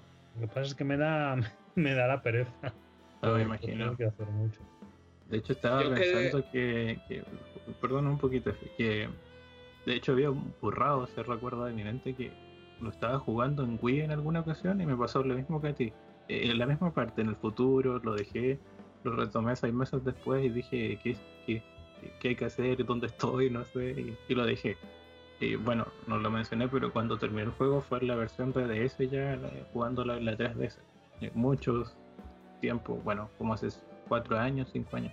Eso. Yo, pues, a mí me pasó al revés que a ti, Chols. O sea, yo lo, lo empecé como en DS tres veces, nunca lo terminé. O sea, la primera vez que jugué, pasé la plaza y no jugué más. La segunda vez que jugué, llegué al futuro por primera vez y no jugué más. Y la tercera lo jugué eh, hasta el pasado y no jugué más. Y el- en el 2019 lo cogí, me lo pasé pa, en emulador de Super Nintendo, porque en esa época no tenía otra vez la DS. Y, y me lo gocé, tío. O sea, me lo pasé en una semana jugando todos los días un ratito. Y, y no veas, tío, lo, lo disfruté muchísimo, tío. O sea, hice todas las secundarias, hice las historias opcionales. Conseguí la Rainbow, que es una de las mejores espadas del juego. Sé que en el de, de la DS hay otra más, pero como no jugué la versión de DS a full, pues no lo sé. Y, y la verdad es que es un juegardo, tío. O sea, Sí, es verdad que a mi gusto personal la, la narrativa podría ser mejor, la narrativa que es más global, ¿sabes? Pero. Y hay un personaje opcional que creo que Chol sabe quién es, no quiero decir nada por spoilers, que me hubiera gustado, hubiera tenido más desarrollo.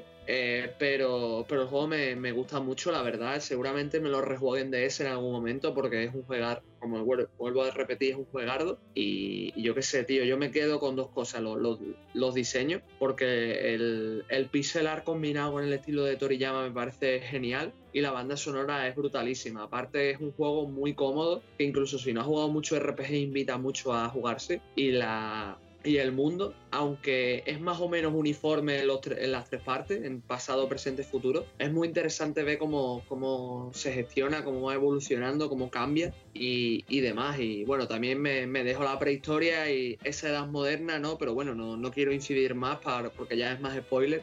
Así que yo, yo diría que, como Chos, que, que lo juguéis. Vamos, yo todavía tengo la, la banda sonora grabada a fuego. Es más, en el programa de bandas sonoras hablamos de la banda sonora de The Chrono Trigger y no es, de- no es menos porque la verdad es que es un juego que a mí me, me produce mucha tristeza que a día de hoy no, no esté ni en, en todas las consolas, tío, porque debería ser obligatorio. Y que lo más cercano que tengamos eh, moderno es un port que deja la verdad bastante que desear, ¿eh? Exacto, en, en Mm. Steam. Que de hecho ha tenido como 4 o 5 parches porque cuando salió inicialmente era peor. Muy, muy, muy acertado. ¿eh? El problema es que eh, las empresas al final lo que buscan es hacer dinero y, y quizás también a veces por temas de copyright, no sé cómo estará el tema con, con Chrono Trigger, no se pueden, pero sí que deberíamos tener más acceso hoy en día a, juegos de antes. Mira, me pasa, con, me pasa mucho con la, taga, la, la, tala- la saga Tales, que siempre me ha gustado, y, no tengo acceso a muchos de los juegos, ni siquiera al Sinfonia, que es uno de los que más me gustó. Fuera de el Sinfonia, por lo menos tengo el disco y, la GameCube para jugarlos, pero aún así, eh, quiero decir, o sea, se me queda anacrónico y es una auténtica lástima que no tengamos estos, este software. Que, es muy fácil de. En principio es muy fácil de, traspasar para poder jugarlo. Me sumo, me sumo al lamento, ¿eh? Aunque también te digo que el Sinfonia creo que salió para PC, ¿no? Aunque no salió muy bien optimizado, ¿no? sí, Eh, de hecho sí. aquí tengo el, el Blu-ray para PlayStation 3 con el Symphony. Claro, tú tienes la Play 3. A mí en el ordenador no me gusta jugar. Eh, creo que sí que salió, eh, pero en consolas no. Y en la Play 4 no lo puedes jugar. que dices, bueno, por lo menos en la Play 4 podrías, ¿no? Pues, pues tampoco. Y, y me da pena. Pero bueno, es el Sinfonia, es el Silia, que yo no lo he jugado, eh, es el, el Berseria, que muchos son... Berseria también es de la 3, ¿no? Y el Berseria 2 Eh, también. Sí. El Berseria salió para. Bueno, está el Cestiria y el Berseria. El, el Cestiria salió para PS3 y el Berseria salió para PS3, pero solo en Japón. Salió luego en Occidente, salió para PS4 exclusivamente. Ah, Eh, bueno, sí, igual sí. está en PC. Sí, eso también está en PC. Yo el- es que el Sinfonia lo tengo en lo tengo en PS3. O sea, yo tuve la versión de GameCube, vendí la versión de GameCube y me compré la versión de PS3. No, está, está, está bien, ¿no? Eh, ¿qué- en PS3, ¿qué tal está ese juego? La verdad es que rinde muy bien. A mí no me gusta mucho el Sinfonia, ya el Chos y yo hemos tenido una discusión acerca de eso alguna vez, pero bueno, que, que yo no, no soy muy fan del Sinfonia. Luego explicaré el por qué, pero bueno, que, que lo, lo tengo, lo tengo en PS3. Vamos, yo en, en, en PS3 tengo todos los tales. Tengo el, el- los dos Shilia, tengo el, el Sinfonia y la secuela del Sinfonia, tengo el Grace, así que para, para que veas. Y, y me da mucha lástima, tío, porque ahora no, no los puedo rejugar en PS4 y si me tiran la Store, pues verás tú. Claro. Oye, me gusta porque tenemos varias opiniones parecidas y luego otras muy encontradas. Porque yo soy muy fan del Sinfonia, pero, pero está bien lo de tener contrapuntos y opiniones distintas, ¿eh? Lo, lo dejo ahí también como posible, otro posible programa aparte, ¿no? Eh, los Tales que nos gustan y, y por qué sí y por qué no. Pues sí, estaría bueno. Sí. Una saga que siempre, digamos, me ha interesado. Porque tengo que jugarla más. Y no sé si continúas con tu eh, siguiente título. Pues si Eso. me permitís, voy yo, ¿no? Ya que estaba hablando antes de, de SRPG, me voy a ir a el SRPG que se ha convertido en mi, en mi juego de, de la Switch, ¿vale? De mi juego favorito de la Nintendo Switch. Eh, mi juego que me hizo reconciliarme con una saga y eh, el juego que, que más droga ha hecho que, que sienta con los videojuegos, ¿no? Que estoy hablando del Fire Emblem Three Houses, que básicamente, os soy sincero, yo nunca he sido fan de Fire Emblem. Probé la- las versiones de 3DS y la verdad es que el Awakening lo terminé, pero el Fates y los demás no. Y jugué a los de GBA y tampoco los terminé. Jugué al Shadow Dragon de DS, tampoco lo terminé, porque yo, como ya os he comentado, siempre he sido muy malo con los juegos de estrategia. Entonces, cuando, cuando un amigo, eh, mi querido Driguar, ¿no? que ya he hablado de él un par de veces en este podcast y en otros, eh, me, me dijo, oye, prueba el Treehouse, que está muy bien, te va a gustar porque puedes adaptar el sistema, no sé qué, no sé cuánto. Hay varias casas para elegir, eh, la historia es más profunda que en otros Fire Emblem, no sé qué, no sé cuánto. Yo no, no, no estaba convencido, ¿vale? Una noche, tras sufrir el embate de la legendaria actualización 1.7 del Death Stranding, que literalmente me borró la partida o casi me la borra, eh, me vi con una mano delante y otra detrás y dije, oye, pues, es 24 de diciembre, es Navidad, estoy aquí solo porque la, la gente no me quiere y no puedo salir a la calle, así que pues, pues voy a empezar el voy a empezar el Treehouse. Y lo empecé y ese, ese día, ese fatídico día eh, fue el, el inicio de una calamidad, porque una semana después había echado 80 horas al juego ya, literalmente. O sea, en una semana le había echado 80 horas a un puto videojuego de, de estrategia RPG. O sea, jugaba como 10 horas diarias, para que os hagáis la, la idea. Y básicamente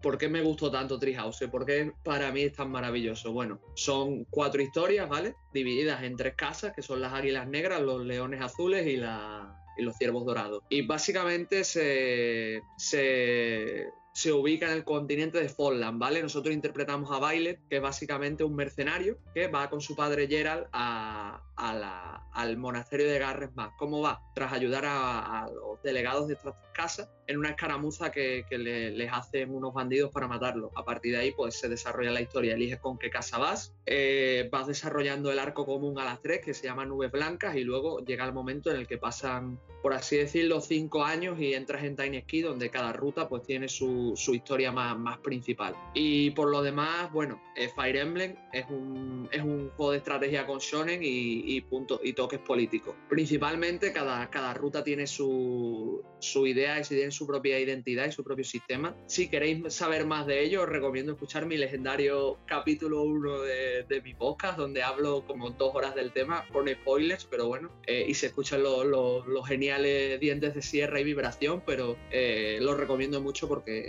desgrano bastante el juego con Drewar y la verdad es que, yo que sé, chavales, me, me, tocó mucho, ¿sabes? O sea, es un juego que está muy adaptado, muy centrado para todo tipo de público, puedes jugarlo desde novatos a veteranos, eh, te mete una fórmula que no solo es combatir, es relacionarte con los personajes, explorar, eh, los sistemas de clase ahora están bien definidos, puedes participar tú mismo en seminarios para ganar características y subir a baile, o puedes darle clase a los chavales para que mejoren sus estadísticas y con ellos acceder a nuevas profesiones y oficios.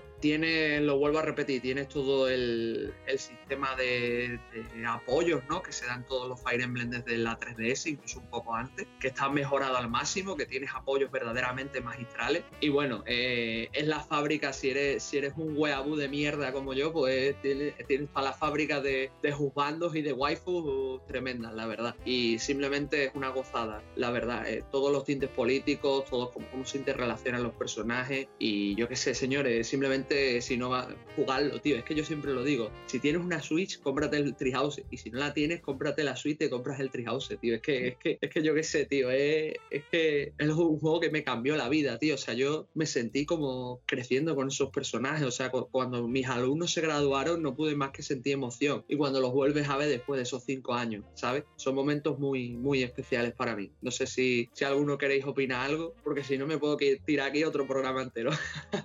Así estoy viendo.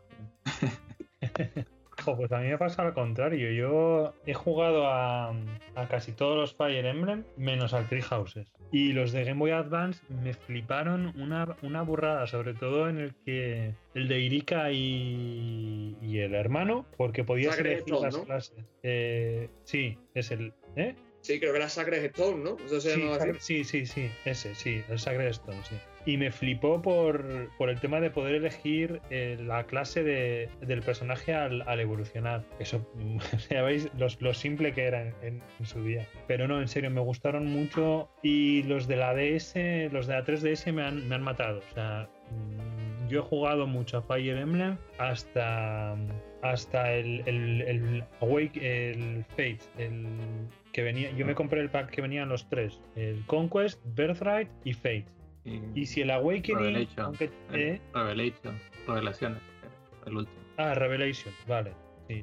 Fate es, es Fate se llama al, al, conjunto de los tres, ¿no? Sí, sí. Eh, como el juego y la campaña en el fondo. Vale, pues si el Awakening, aunque tenía sus cosas, eh, sus novedades y sus cosas buenas y sus cosas guapas, eh, no me gustó. Ya empezó a, a no, no, convencerme. Y el, y el Fates me mató. El Fates me pareció una puta mierda eh, con todas sus letras y todas en mayúsculas. Eh, no, o sea, no, no, no pude. De hecho, cuando llegaba a un punto en el que me me mataban en cada una de esas historias, bajaba la dificultad al máximo porque no, no lo soportaba. O sea, yo dije, por terminarlos, me, los termino y me los paso, pero fue una pérdida de tiempo para mí. Y ahora con el Tree Houses, eh, tengo ese miedo, es decir, jo, me voy a comprar otro juego de estos para pasarlo mal. Que los, los últimos dos que he jugado, salvo el Sombras de, de Valencia es que me han dejado muy tocado y me da, me da miedo por eso. Mira, yo te digo una cosa, André, y yo el, el Awakening me lo pasé en su época y me gustó, ¿vale? O sea, también hay que entender que, que pule ciertas asperezas, intenta acercarse más a un público más casual de la franquicia, ¿no? Pero es que Face, tío, yo tengo, bueno, yo tuve, es la edición que tú comentas, vamos, yo cogí y la vendí, ¿eh? porque yo empecé el juego y acabé más o menos igual que tú y lo, lo cogí y lo vendí. A día de hoy lo, lo he jugado por medios un poco ilícitos, vamos a decir, y no... Me pasa como como más o menos a ti. O sea, yo jugué Estirpe, es la ruta de Hoshido, y me quedé por el final, no, no he acabado. Básicamente porque ni la historia, ni los personajes, ni el sistema me, invitaban, ¿no? Pero Treehouses no me pasó eso, tío. O sea, yo creo que,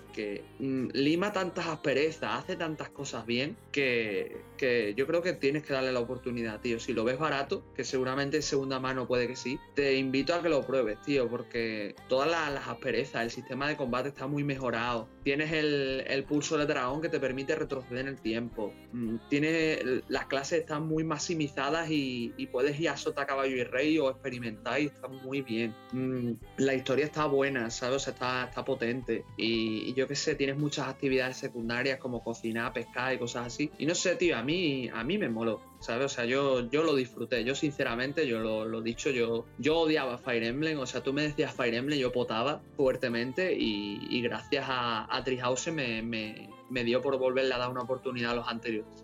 Ahora los resultados no han salido tan iguales, pero, pero yo qué sé, tío, yo lo, lo disfruté y es un juego que se, que se va a quedar en mi memoria para siempre. Es el juego que, que, que me rejugué cuatro veces y le eché casi 300 horas y no, no me arrepiento de ninguna, ¿sabes? Y que a día de hoy incluso volvería a rejugar, ¿sabes? Sí es verdad que, que tiene sus fallos y que hay algunas cosas más pesadas, como el hecho de que cada vez que quieres eh, rejugar una historia, si la quieres rejugar en condiciones, toca hacerlo desde el principio y por lo tanto tienes que volver a pasar por, por todo el arco este de nubes blancas, pero, pero tío, es, un, es una historia que está, está tremendamente bien, la verdad, por lo menos desde mi punto. Te agradezco la opinión porque he preguntado a gente y la- las respuestas que, que me han dado, no, no por ser a favor ni en contra, ¿eh? pero eran como, como que no me decían nada. Y te agradezco una opinión así un poco más profunda, que profundice un poquito más sin, meterse demasiado, porque, bueno, pues porque me da, me da perspectiva y a mí me sirve.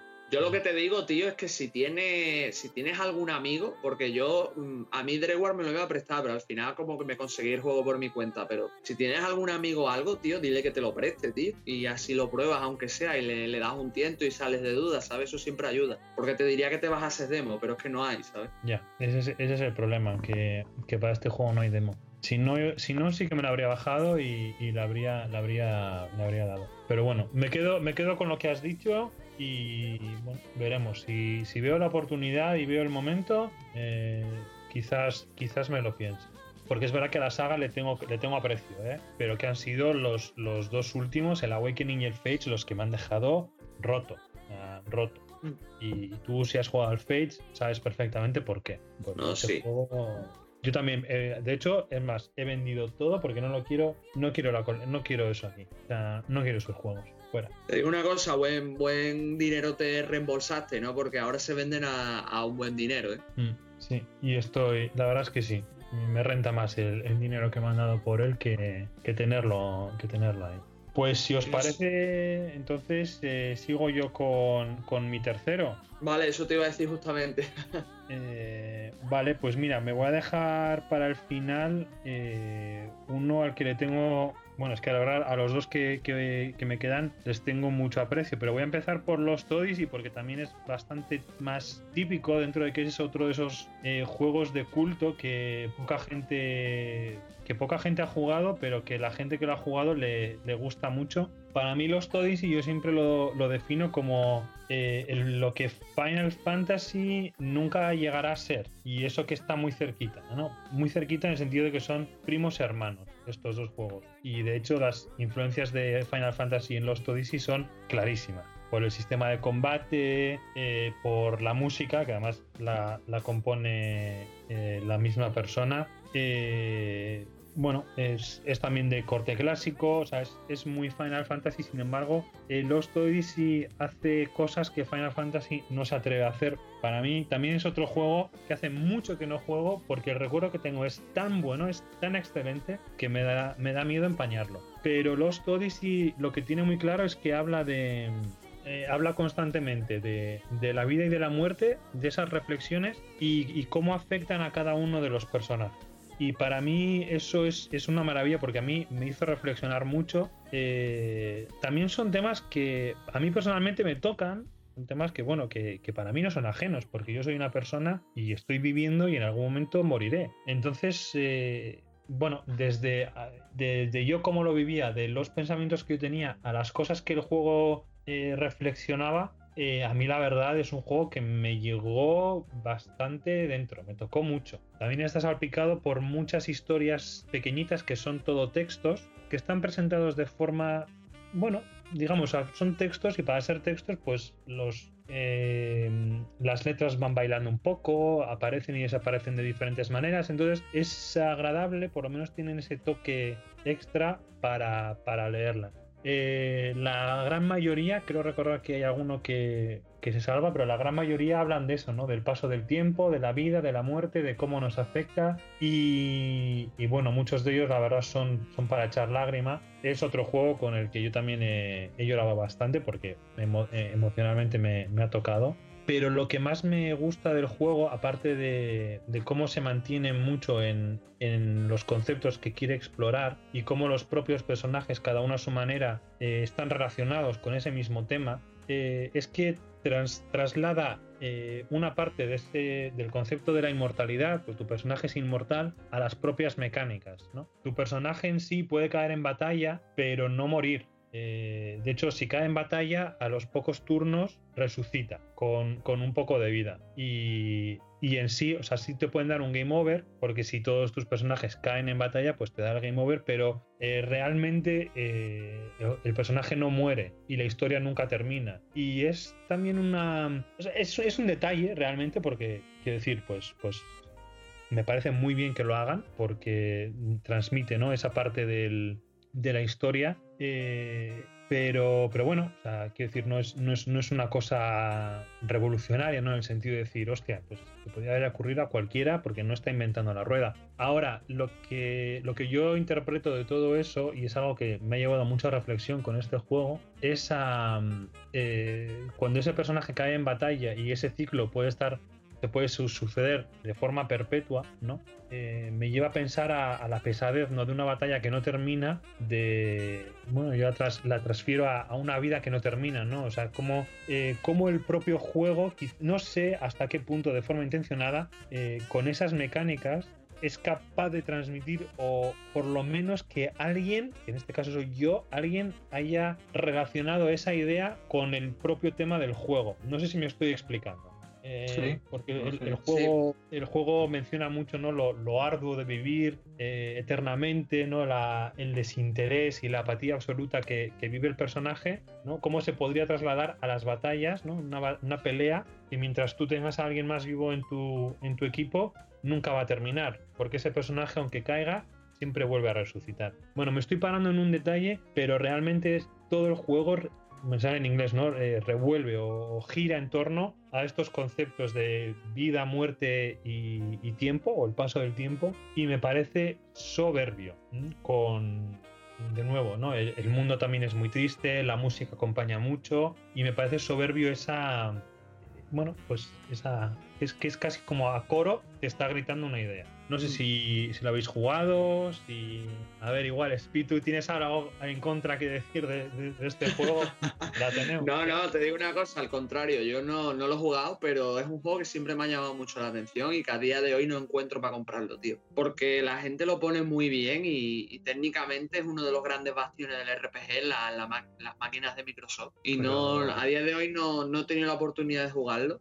Y me perdí, me perdí esa oportunidad que, que lo dieron hasta gratis con el gol y tuve la, perdí la oportunidad. Sí, al final lo que tú dices, cholo, me voy a tener que comprar digital. Pero, pero tío, quiero, quiero jugarlo. He visto algunas escenas y he visto algunas ideas de las que tú comentas y me, me llama mucho la atención, la verdad. O sea, cómo, cómo se juega con todo el concepto de la vida y de la muerte, de la inmortalidad y cómo pesa ese ciclo para, para el personaje, ¿no? Además he visto que, que, el prota no es bastante fuerte, ¿no? O sea, nada más empieza la aventura, es un, al, al tener ese peso de haber vivido, creo que eran 100 años, ¿no? Por ahí, es, un, es una persona bastante poderosa, ¿no? No sé, corrígeme tú si, si me equivoco, Andrei, pero a mí me da, me da esa sensación. A ver, es, es fuerte, pero ahí está lo ahí está lo bonito de este juego, ¿no? Que tú juegas con una persona que, que ha recorrido todo el mundo, que ha conocido a un montón de personas, eh, pero lo que el juego te demuestra constantemente es que esa persona está harta. O sea, el personaje está harto. De hecho, creo, si no recuerdo mal, el juego empieza en medio de un campo de, de batalla, una vez que, ha acabado la batalla, y quiero recordar que, que está todo rodeado de, de, muerte.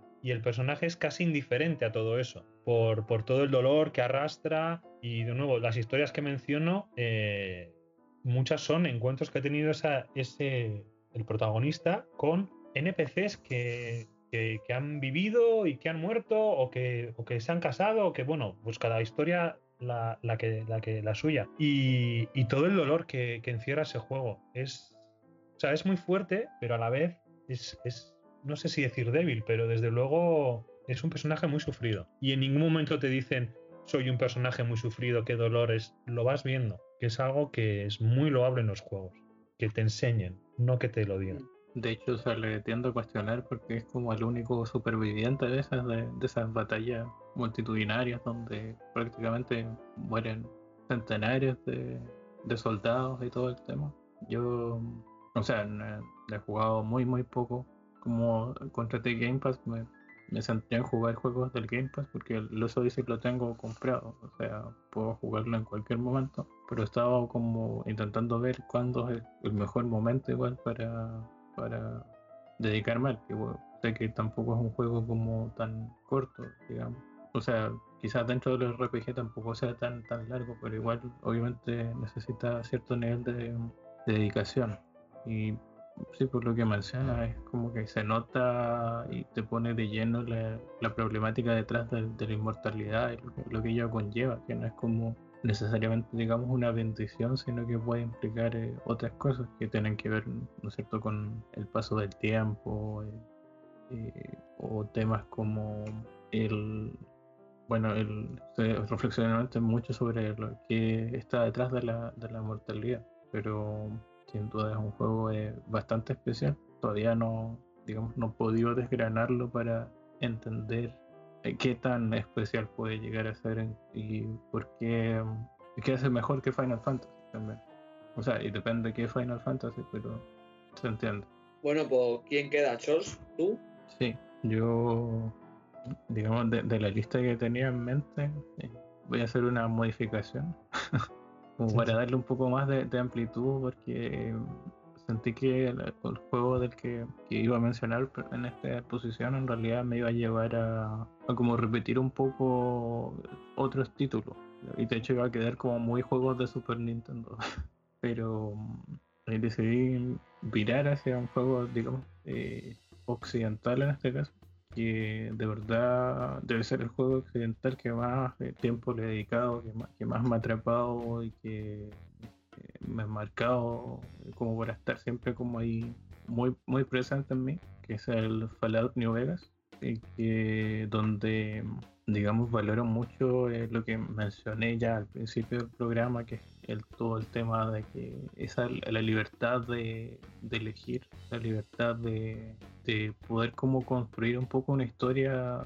a- o vivirla a la manera en que más eh, sientas que sea acorde a lo que como, como quieres moldear a tu personaje, que es lo que mencionaba. Y que, por ejemplo, si he jugado Fallout 3 y es mucho más limitado en ese aspecto. Eh, New Vegas me porque es muy. El rol se vive.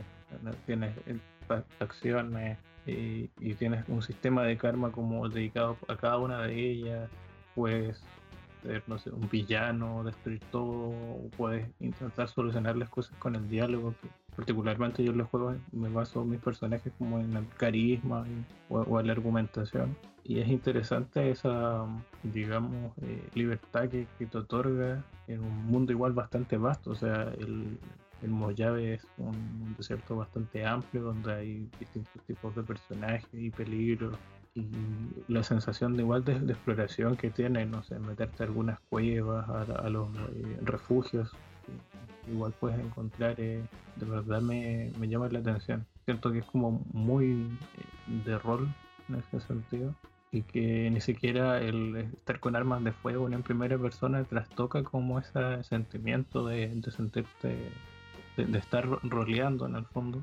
Y además de todo eso, eh, viene que tiene una inventación que la encuentro genial, que, el tema de jugar un poco con las ucronías siempre me, me ha cautivado, eso de eh, un poco hechos históricos que no, no van acordes a cuando deberían ser sucesos que en realidad no, obviamente no pasaron en la historia real y ese what, what if o qué pasaría si igual tiene eh, digamos un, un deje a, un- algo que es mucho más original, pero fundamentado en algo eh, real, ¿no es cierto? Son eh, cosas que, da gusto. Y sobre todo, eh, el juego es, o sea, occidental es crudo, o a la vez es burlesco, a veces es como muy cómico. O sea, tienes una misión donde unos necrófagos creo que te piden que los envíes que actives un cohete porque ellos quieren ir a la luna donde por un tema como religioso y no sé pues tú lo activas y ves cómo lanzan el cohete y ves que explota en, el aire que nunca iban a llegar a la luna ese curioso humor que maneja la, saga pero de verdad eh, todas las historias que cuentan son muy loables y, interesantes hasta las más pequeñas de hecho eh, la escritura del juego es muy buena en, en general. Y por ejemplo, no es como Fallout 3 que tiende a ser como muy cinemático, espectacular, eh, en, lo, en lo que te quiere mostrar. El New Vegas tiende a ser como bastante aterrizado y a veces el conflicto es como más humano que, con grandes eh, eh, problemáticas. Y eso eh, yo lo rescato. No sé si han jugado como el título particularmente. Mm, yo la verdad es que lo, me lo pasé en Xbox 360 en su época, me lo pasé en PC otra vez en su época y ahora me lo compré en Xbox One. Está en el Pass, pero me, lo he pillado porque para mí New Vegas es lo mejor que, a nivel medianamente moderno, es lo mejor que ha parido la saga Fallout, la verdad. Hay gente que le gusta más el 3. Sinceramente no lo comprendo, pero bueno, que, cada uno tiene su opinión. A mí me, me gusta mucho un juego que, como tú bien has dicho, invita mucho a rolear, a meterte mucho en el personaje, ahí haciendo variantes y demás. Tiene un mundo muy rico por explorar, tiene personajes de compañeros muy interesantes, como me acuerdo de Lily, creo que era Lily, ¿no? La, la supermutante azul. Sí. Ese, ese compañero, por ejemplo, me encanta. Y yo qué sé, tío, ahí es un mundo muy rico, con muchas posibilidades. Te puedes unir a diversas facciones, puedes incluso disfrazado para que no te reconozcan. Puedes mm, tú mismo elegir qué final sacar en función a, tu, a tus intereses. Es un juego que la, la, verdad está muy bien. Es más, la propia premisa del juego,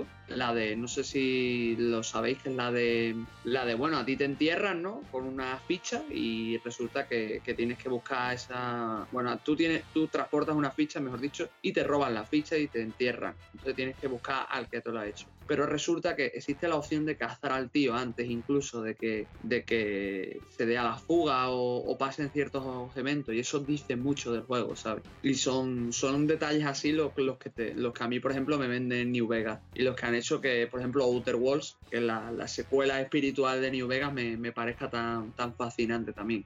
Yo no, no he jugado a la saga, tampoco al New Vegas, pero sí que tengo entendido que te da lo que habéis mencionado, ¿no? Libertad en ciertos aspectos que normalmente no se le suele dar a los juegos, que es, que es ¿no? el, el, la libertad para que tú encares ciertas misiones, eh, que en los textos está bastante bien, además, creo que te da cierta libertad a la hora de elegir tus, tus respuestas y cómo quieres interactuar con el mundo. Y poco más puedo decir que, bueno, que las cosas que se hacen bien, que ojalá se mantengan, que cuestan. Estoy de acuerdo que cuestan, pero bueno, pero que merece la pena, yo creo. Y me tengo que quedar con eso porque no, no sé mucho más. Hombre, yo te recomiendo que si tienes PC o Xbox One le eches un ojo porque la verdad está, está bastante bien. Bueno, o Series X, porque también lo tienes para jugar en Series X. Bueno, eh, creo que es más tirando a, a Elder Scrolls, ¿no? El tipo de juego. Sí. Es más, más RPG, más, más RPG occidental. Yo soy más fan del JRPG, pero bueno, eh, también te, por lo menos para estar al tanto de lo que pasa con ese juego, sí que tengo ese interés. ¿eh? No sé si lo llegaré a jugar, ahí sí que no, no hago ninguna promesa, pero, pero bueno, tengo buenas referencias también y he visto algún vídeo y lo que decís es... Eh, o sea, eh, quiero decir que está en línea con lo que decís y eso me, me, gusta, ¿no? Me gusta que los juegos tengan también ese apartado, cuidado, el apartado de, de la opción. No hay, no hay una misión en la que tú puedes eh, dar un sacrificio a los necrófagos o a, o a los caníbales y, y tienes ah, varias sí. formas de encararlo, de ofrecer a alguien un sacrificio o matarlos a todos o no sé. Creo que esa es del DLC. No bueno. Pero sí, son, de verdad son cosas así como hasta de repente opciones como impensadas. A mí lo que más me gusta es engañar así como mentir. Directamente, mentir. aquí estamos con cosas. ¿eh? diciéndole, eh, te mandan a matar a alguien, no sé, le llevas un pedazo de algo y les dices, sí, aquí está, eh, me costó, pero no sé, lo logré. Y, y el otro te había dicho como, no sé, que ocupes ese objeto para reconciliarte con el que le quería matar, pues entonces como que, o a veces, no sé, alguien te da algo y te lo robas y puedes hacer lo, lo que se te plazca. Pues eso está muy bien y es muy difícil conseguir en un juego, porque tienes opciones muy limitadas. Pero si, si lo consigue, a mí me parece que es una lección para aprender, ¿eh? Sí, de hecho, eh, una lástima que eh, pocos juegos sepan cómo retomar eso y hacerlo de- de buena manera. Porque, claro, hay muchos juegos que te dan como sistemas de elecciones, ¿no es cierto? Que en el fondo es el de Fallout, pero una cosa es darte elecciones y otra como que, que tan buenas sean esas elecciones y que tan bien escritas estén, la- digamos, las elecciones que vas a tomar. ¿no? O incluso que sepas lo que va a hacer cada una de las elecciones. Porque Pues eso, es la, eso es la falsa sensación de libertad realmente, porque te están dando a elegir, pero elijas lo que elijas, estás haciendo lo mismo. Claro, pasa mucho en, en algunos juegos. De hecho, hay juegos que, bueno, se burlan de eso. Es como, te preguntan algo y tú dices como tal cosa y te dicen, bueno, no me importa, vamos lo otro. Pero pasa bastante. Eh, Andrei, no sé si quieres ir con tu último juego.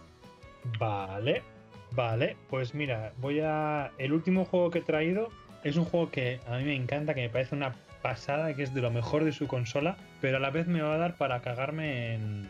en, en, una saga muy querida por la gente. El último juego del que quiero hablar es Shin Megami Tensei 4 eh, para la 3DS, que es una auténtica mm, maravilla. Es desde luego lo mejor de la consola, posiblemente el mejor RPG y de los mejores juegos de la consola, eso mm, sin duda. Eh, yo a, a ver, la saga Megami Tensei he llegado un poco así de rebote por a través de Persona, como imagino que habrá pasado a muchísima gente. Y aunque Persona al principio me parecía la polla, mm, con el tiempo he ido viendo que por lo menos este juego, no este Shin Megami Tensei 4, porque el 3 sé que fue muy popular, pero no, yo no lo he jugado, eh, me parece bastante superior. Y, y voy a decir por qué. Eh, bueno, en Shin Megami Tensei 4, eh, a diferencia de Persona, tienes un montón de monstruos eh, como, con los que puedes negociar, puedes también matar y prácticamente todo con lo que te encuentras, prácticamente con todos los enemigos, puedes eh, conseguir que se conviertan en aliados. En principio eh, de forma potencial. Y al principio, cuando empecé a jugar, me dije, qué puto coñazo tengo que hablar con esta gente eh, pero va a servir de algo, mm, merece la pena, eh, quién se ha inventado esto. Y así como en los primeros personas podía ser muy pesado, que por cierto están en la PSP para que los quiera jugar, a mí me parece que son infumables a día de hoy, pero pero el, el Shin Tensei 4 eh, sí que realmente me cambió muchísimo. Cuanto más jugaba, más quería jugar. Y tiene algo que al principio no valoraba, pero que a medida que iba jugando me fui dando cuenta, y es que la cantidad de demonios que hay y luego la posibilidad de fusionarlos a todos eh, para conseguir nuevos monstruos es increíble. Y además me llevó mucho a reflexionar sobre la propia saga Pokémon. ¿Por qué? Tú puedes tener, eh, tú como personaje principal ocupas, digamos, uno de los cuatro huecos de batalla. Los otros tres huecos los vas llenando con tres monstruos que tú puedes tener. Puedes conseguir a través de, eh, de fusiones, de fusionar monstruos o de negociar con, con otros monstruos para que se conviertan en tus aliados. Entonces, eh, lo que te permite el juego es unos espacios extra de monstruos que no están, digamos que serían como las cajas de los Pokémon, solo que tú las llevas siempre encima. Por ejemplo, si puedes llevar un máximo de 10 monstruos, cuatro de ellos pueden eh, eh, aparecer en la batalla y los otros 6 se quedan atrás, ¿no? Que los puedes invocar eh, sustituyendo a otro monstruo o pueden sustituir a, alguno que, ha- caído en, batalla, pero si pierdes al equipo principal, ¡pum! Game over, se acabó la partida. ¿Y por qué digo que me voy a cagar en, Pokémon? Porque cuanto más jugaba a este 4, eh, más me daba cuenta de que Pokémon está mal. O sea, conceptualmente, conceptualmente eh, lo que Pokémon lo que Pokémon como juego te transmite y lo que Nintendo o digamos eh, quiénes son los de no son HAL Laboratory son Pokémon Game Company Freak. ¿eh? los de Pokémon Game Freak. Company Game Freak te, te quieren transmitir es totalmente opuesto eh, ¿por qué? Cuando, cuando te venden Pokémon, cuando tú piensas en Game Freak, normalmente te dan eh, los Pokémon son tus amigos, tus tienes que estrechar lazos con tus Pokémon, eh, mm, cuida tus Pokémon, eh, dales de comer, crece con ellos. Realmente las mecánicas del juego van totalmente en contra de eso. O sea, el juego realmente eh, te empuja, o el juego premia, mejor dicho, el juego premia que tú tengas un equipo constante y fuerte, porque el resto están en cajas, el resto no adquiere experiencia, el resto no mejora, el resto no evoluciona, y solo los que están peleando eh, consiguen esos puntos. Que a la vez tampoco necesitas una gran variedad, porque a nada que tengas algo medianamente sólido, el juego te lo pasas de la misma. Y, e incluso si nos vamos a todo el tema de, los huevos. Yo recuerdo, conozco, tengo amigos que, que se pasan el día mm, procreando Pokémon, buscando los Pokémon perfectos, y llega un momento en el que tienes las cajas llenas del mismo Pokémon, y ahí es cuando yo me pregunto, eh, ¿el juego, por qué tengo 100 eh, Poplios si eh, Game Freak lo que me está diciendo al ver el anime, al ver los anuncios, al, al ver las promociones de los Pokémon, al ver en principio algunas ideas como lo de eh, dar de comer a tus, a tus Pokémon y entrenar algunos Pokémon eh, en, en estas islas, creo que en, en, en, en- Sol y Luna los podías meter a islas o a spas o a, o a cuevas a que hiciesen cosas, pero solo puedes llevar a unos pocos, o sea, no... Quiero decir, Game Freak me está diciendo que yo tengo que ser amigo de mi Pokémon y a la vez me está diciendo que hay Pokémon que tienen ciertas naturalezas que por esas naturalezas son inherentemente mejores para lo que yo quiero conseguir. Y entonces eh, ahí es donde hay una disonancia enorme. Y no digo que esté mal ni que alguien guste, que alguien guste de jugar a Pokémon, es estupendo.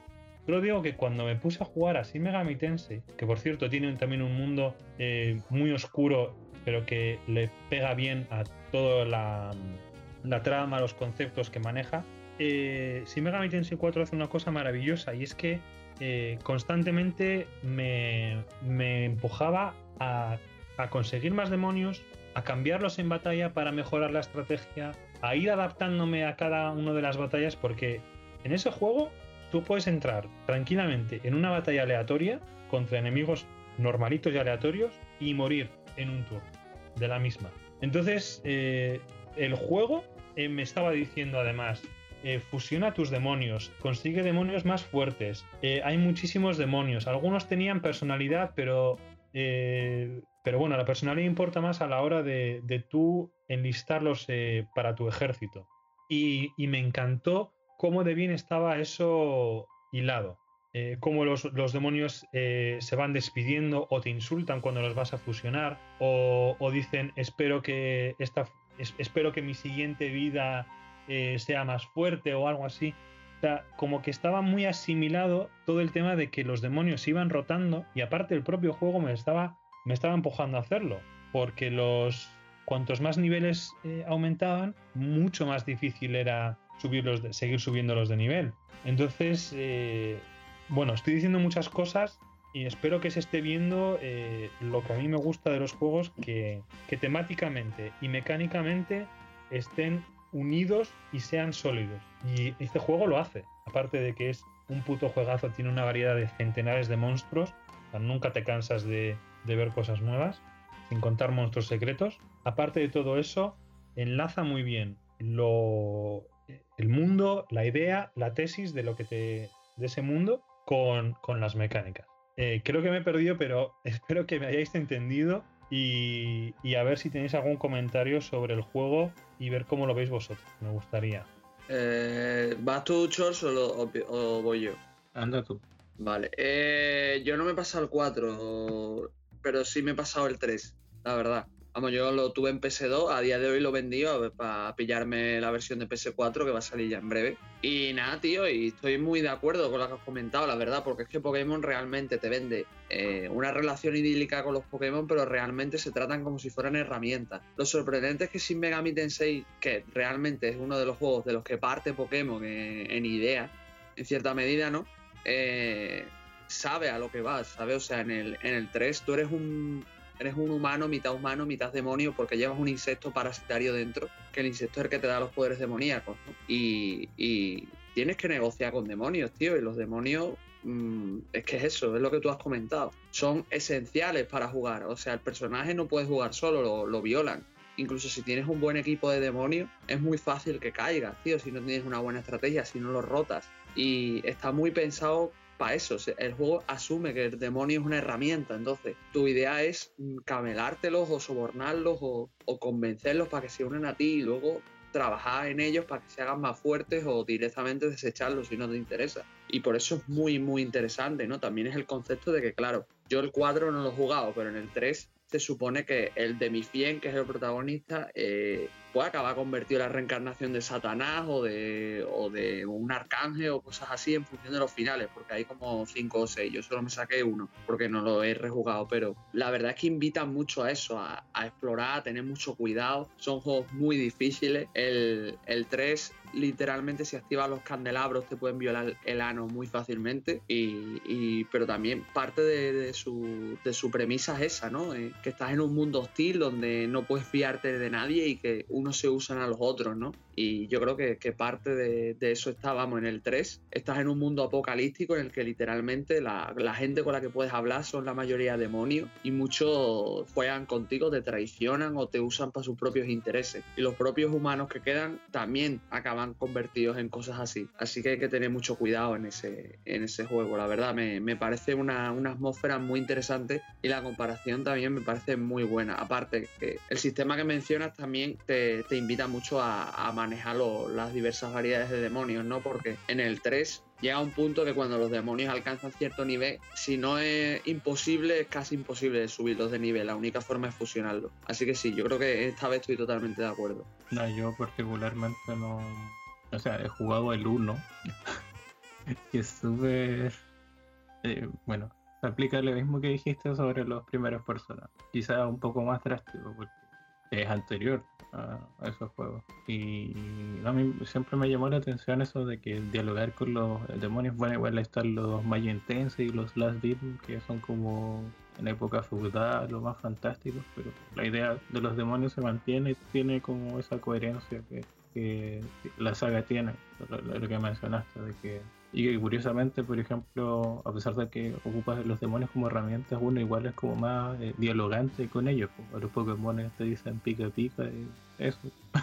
Pero es un, un, juego que quiero probar. De hecho, lo hubiera, hubiera, jugado hace rato, pero estoy viendo que lo están traduciendo al español, así que me cautiva un poco esa idea también.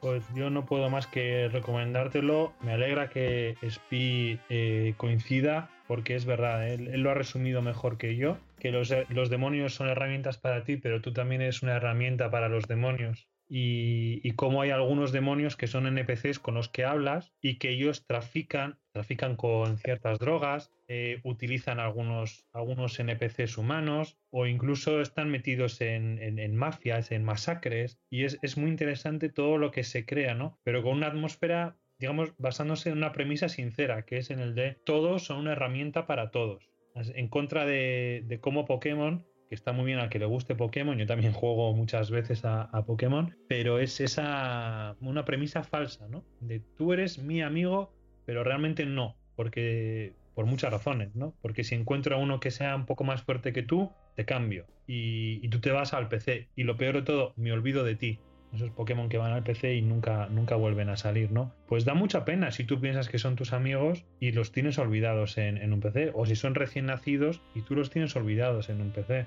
En, en Shin Megami Tensei, a la contra, ¿no? Eh, bueno, son demonios digitales en ciertos sentidos, o sea, tú los puedes invocar y demás a través de, de la magia de la tecnología, pero, pero bueno, pero están ahí, también conversan contigo, hablan y no te puedes olvidar del todo de ellos porque ocupan un espacio muy necesario para ti. Pero si los puedes despreciar, los puedes eliminar y borrar, o si no, lo mejor, fusionarlos. Pero siempre te obliga a tener una relación con todo monstruo que tú has, eh, que tú has conseguido, bien sea engañar, sobornar, convencer o, bueno, o amenazar para que se una a ti. Yo quiero hacer un inciso también y es que el, todo el tema de crianza que también has mencionado, Andrei, eh, tiene su, su arista y es que realmente a nivel de, de gameplay, si juegas simplemente la historia, realmente no tiene una utilidad per se porque mm, utilizando un equipo base incluso con naturalezas desfavorables, puedes superar fácilmente la, la obra, ¿sabes? Eso, todo el tema de crianza y demás se usa más para temas competitivos, donde se, se quiere explotar lo máximo que se pueda las características, ¿no? Para llegar a buen puerto a la hora de vencer a, otros rivales que también pueden usar o Pokémon similares o estrategias similares o Pokémon altamente mejorados, ¿no? Pues tú piensa, eh, a mí es que lo dices y, y estoy muy de acuerdo, y piensa en la disonancia que es del producto que te venden, del, del Pikachu, del Pikapi, que es que va contigo y, tú estás criando Pokémon para conseguir el mejor número. O sea, es que los Pokémon al final son. Es lo más curioso, ¿no? Que lo que menos importa del juego son los propios Pokémon. Yo me fijo en el tipo, en la naturaleza, en los puntos de esfuerzo, llámalo como quieras, y, y que los números estén, si es uno más arriba, mejor. Y lo que menos importa es el propio Pokémon. Te da que pensar. Sí. La verdad es que sí, te doy totalmente la razón, pero es eso, yo creo que eso daría para otro tema extenso también y a fin de cuentas es algo que desde que nació el competitivo y todo el sistema de crianza es algo que se lleva muy, un tema muy, muy denso en verdad de, de Pokémon y sí que da mucho que pensar, ¿sabes? Sí, mucha gente no, no le da importancia, pero existir, existe y está ahí. Pues me alegra que estemos de acuerdo en otro juego. Pero bueno, pasamos igual mejor al, al siguiente, ¿no? Sí. Bueno, Cho, ¿lo dices tú o lo digo yo? Eh, a ver, voy yo, ya. Venga. Probablemente igual te deja harto que comentar al respecto. Bueno, este ya es mi juego. siempre lo, siempre que puedo lo menciono, eh, lo, lo pongo, le pongo el 1 y todo el tema top tier, que es eh, Mother 3, que es el tercer título bueno de la saga Mother, secuela de Airborne, ¿no es cierto? Y que es un juego que, el juego que siempre cuando lo, lo, retomo, lo, vuelvo a releer, vuelvo a, no sé, a ver las impresiones que me dio su tiempo, que tengo escritas, o a revisar, a ver videos, eh, me doy cuenta que es como el juego que más me ha impresionado de, de, todos, porque es curioso, es un juego bastante tradicional en, en planteamiento, es un JRPG eh, al estilo de Airborne, con ligeras eh, novedades. Y cuando digo, cuando digo al estilo de Airborne es básicamente un, el estilo de combate que tendría el, un Dragon Quest, con, bueno, ligera también diferencia. Y bueno, en este caso, la tercera entrega, eh, lo que añaden es que si vas al tempo de, de, la música de batalla que está sonando, que pueden ser muy variadas, eh, puedes ejecutar golpes críticos, si no me equivoco, ¿no es cierto? Sí. Pero que de verdad eh, puede ver muy infantil y todo, pero lo que te, de lo que trata, de lo que explica y lo que te demuestra, de verdad son cosas que yo creo que de una u otra forma te marca. O sea, ves cosas que no son para nada infantiles, tiene cuestionamientos eh, directos, no sé, al sistema, si quieres, al capitalismo o, a, la, a, las grandes corporaciones, tiene reflexiones sobre la, digamos, la, la industrialización, el tema de, del medioambiental, eh, historias eh, bastante trágicas, hay harto eh, drama de por medio y siempre se ve ligado a esa sensación de, esperanza y de superación y de familia, cosas como sobre la memoria, o sea, tú ves en tiempo real como por ejemplo el mundo se va transformando y nos está transformando para bien. Y, y, también que eso está influido por eh, las dinámicas que está adquiriendo el mundo, la, eh, las dinámicas que están cambiando a la gente. Eh, es muy filosófico también el juego, tiene mucha de, filosofía, mucha reflexión sobre, sobre la vida, sobre el mundo que en realidad habitamos, a pesar de que no sea uno a uno eh, el mundo del juego, nuestra propia realidad sí que es, sumamente aplicable lo, lo, que estamos viendo. Y de verdad, eh, a nivel de personajes también, o sea, ves cosas, desarrollos de personajes sumamente interesantes, obviamente ligados a esta parte un poco más dramática o trágica, ves el crecimiento de estos personajes, la superación de algunos problemas que podrían afectarnos a cualquiera de nosotros y, de verdad para mí es el juego más humano que, recuerdo. Y, y pese a todo eso que dije, es un juego que igual puede ser muy alegre, es un juego que es bastante divertido de jugar, con una historia que sabe, digamos, cuándo mostrarte eh, ciertas cosas y cuándo mostrarte otras, y con un ritmo eh, muy bueno, además de que visualmente luce muy bien en, en la Game Boy Advance. Es bastante puntero, aunque no lo parezca, porque maneja, por ejemplo, una cantidad de, de colores bastante impresionante para, para el sistema.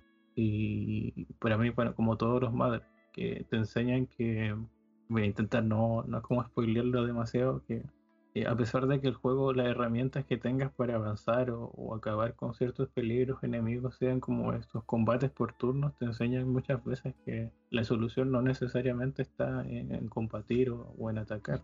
Y eso de verdad que es como eh, algo que valoro bastante. Ese propio entendimiento igual de, de las propias mecánicas del juego y que te quieran explicar que no necesariamente están bien me parece eh, magistral.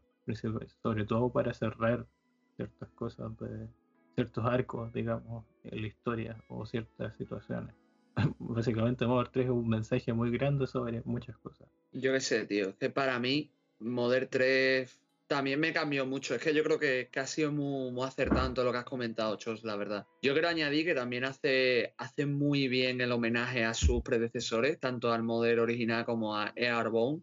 Y es una gozada. Y lo que has comentado del tema de. de- hay, hay veces que es no mejor pelear, que, o sea, que estás en combate y es mejor no atacar. Eh, simplemente me ha evocado uno de los mejores momentos del juego y para mí, una de las mejores, comillas, comillas, peleas de, de- de los- de un RPG de todos los tiempos. Porque yo creo que ese combate me. Bueno, esa especie de combate, ¿no? A mí me, ha marcado como, jugador pa- para siempre, tío. Y, me, ha demostrado, ¿no? Que, se puede enfocar a los videojuegos de, de otra manera, ¿no? Así que yo qué sé, tío, estoy, estoy totalmente de acuerdo con lo que comenta. Aparte de que, bueno, para mí Modern 3 también tiene una gran banda sonora y sobre todo, como tú has dicho, aprovecha muy bien el ritmo, el tempo y es muy colorido, muy vivo. Los compañeros son maravillosos, cada uno a su manera. Están muy bien representados a nivel de diseño artístico y narrativo y simplemente genial. Incluso la- las escenas donde manejas otros personajes que son Lucas y sus amigos son simplemente geniales, tío. O sea, yo creo que, que has dicho todo lo que tenías que decir, tío, y simplemente me, me quito el sombrero porque yo creo que Modern 3 es un juego que a día de hoy no, no ha envejecido para nada. La verdad es que todo el mundo, te guste el RPG o no, tienes que probar. Pues a mí es un juego que me queda por jugar. eh, sé que lo tengo que jugar, quiero decir. Que es un juego que me queda pendiente como fan de- del género. Y lo que puedo contar es una historia. mm, bueno, graciosa, vamos a decir. Eh, hace varios años, por el cumpleaños, aproveché uno de esos bonos que, daba Nintendo para tener el. Creo que era el, el primero, el, el Mother 1. Eh, creo que era el 1, eh, pero me puedo estar equivocando eh, para comprarlo más barato. Y yo me pillé el bono, nunca me llegué a descargar el juego y pasados varios meses, cuando fui a descargármelo, vi que ya el bono había caducado y que si quería el juego tenía que comprármelo por, por el precio por el precio completo y no había forma de conseguir otro bono igual porque ese, esa promoción, por así decirlo, pues estaba agotada. Esa es la, la historia graciosa. Veo que no hace ni puta gracia. A mí ese día tampoco me hizo. Pero la bueno. historia fue, fue graciosa para Nintendo, yo creo. O sí. Sí, ¿verdad? Pero bueno, eh, mm, bueno, son juegos que sé que, están ahí. Tengo muy poca idea, ligeras ideas de, de cómo son. Eh, algunas de ellas las has mencionado, eh, Chols, y prefiero no meterme mucho en ello porque creo que el juego tiene mucho que ofrecer, que es muy impactante en muchos aspectos, aunque no sé exactamente cuáles. Tú has soltado varias claves, pero sé que está ahí y que, que lo tengo pendiente tanto el primero como el tercero. Estaría bien eh, que tuviésemos más facilidades para jugarlos porque a día de hoy creo que lo sacaron en la consola virtual de, de la Wii o la Wii U. Wii U. Mm, vale, pues en la consola de la Wii U, pero de nuevo, hace falta un poco de actualización.